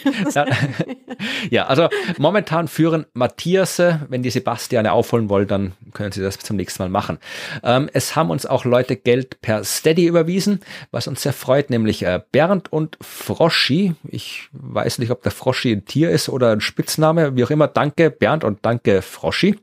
Äh, David, Thomas und Tillmann haben uns per Steady unterstützt und äh, Holger hat uns per Patreon unterstützt und das freut uns. Vielen Dank. Und ja, was wir mit dieser Unterstützung machen, ähm, könnt ihr dann in der nächsten Folge hören, weil die wird es natürlich geben. Anzukündigen haben wir ja immer noch nichts, leider. Es wird bald eine Geburtstagsfolge geben. Das können wir mal schon provisorisch ankündigen. Mm, Im Detail genau. kündigen wir das. Im Detail kündigen wir es an, wenn wir uns überlegt haben, was wir anzukündigen haben. beim nächsten Mal. Ansonsten bis beim nächsten Mal wieder du dran mit einer Geschichte, auf die ich mich schon sehr freue. Ich, wird's wieder was? Ich geht's wieder mal um leuchtende Dinge. Ich wollte gerade sagen, wird's wieder was mit schwarzen Löchern oder Galaxien sein oder zur Abwechslung mal ein Stern? Ja, aber Galaxien sind viel besser, da sind ja gleich ein paar Milliarden Sterne drinnen. Es kommt nicht immer auf die Quantität an. Mm, aber sie leuchten viel heller. Ja, aber auch nur. Ich schau mal, was ich tun kann. Vielleicht finde ich ja auch was Interessantes über einen Stern. Okay, wir sind gespannt, warten auf die nächste Folge und sagen bis dahin Tschüss. Macht's es gut.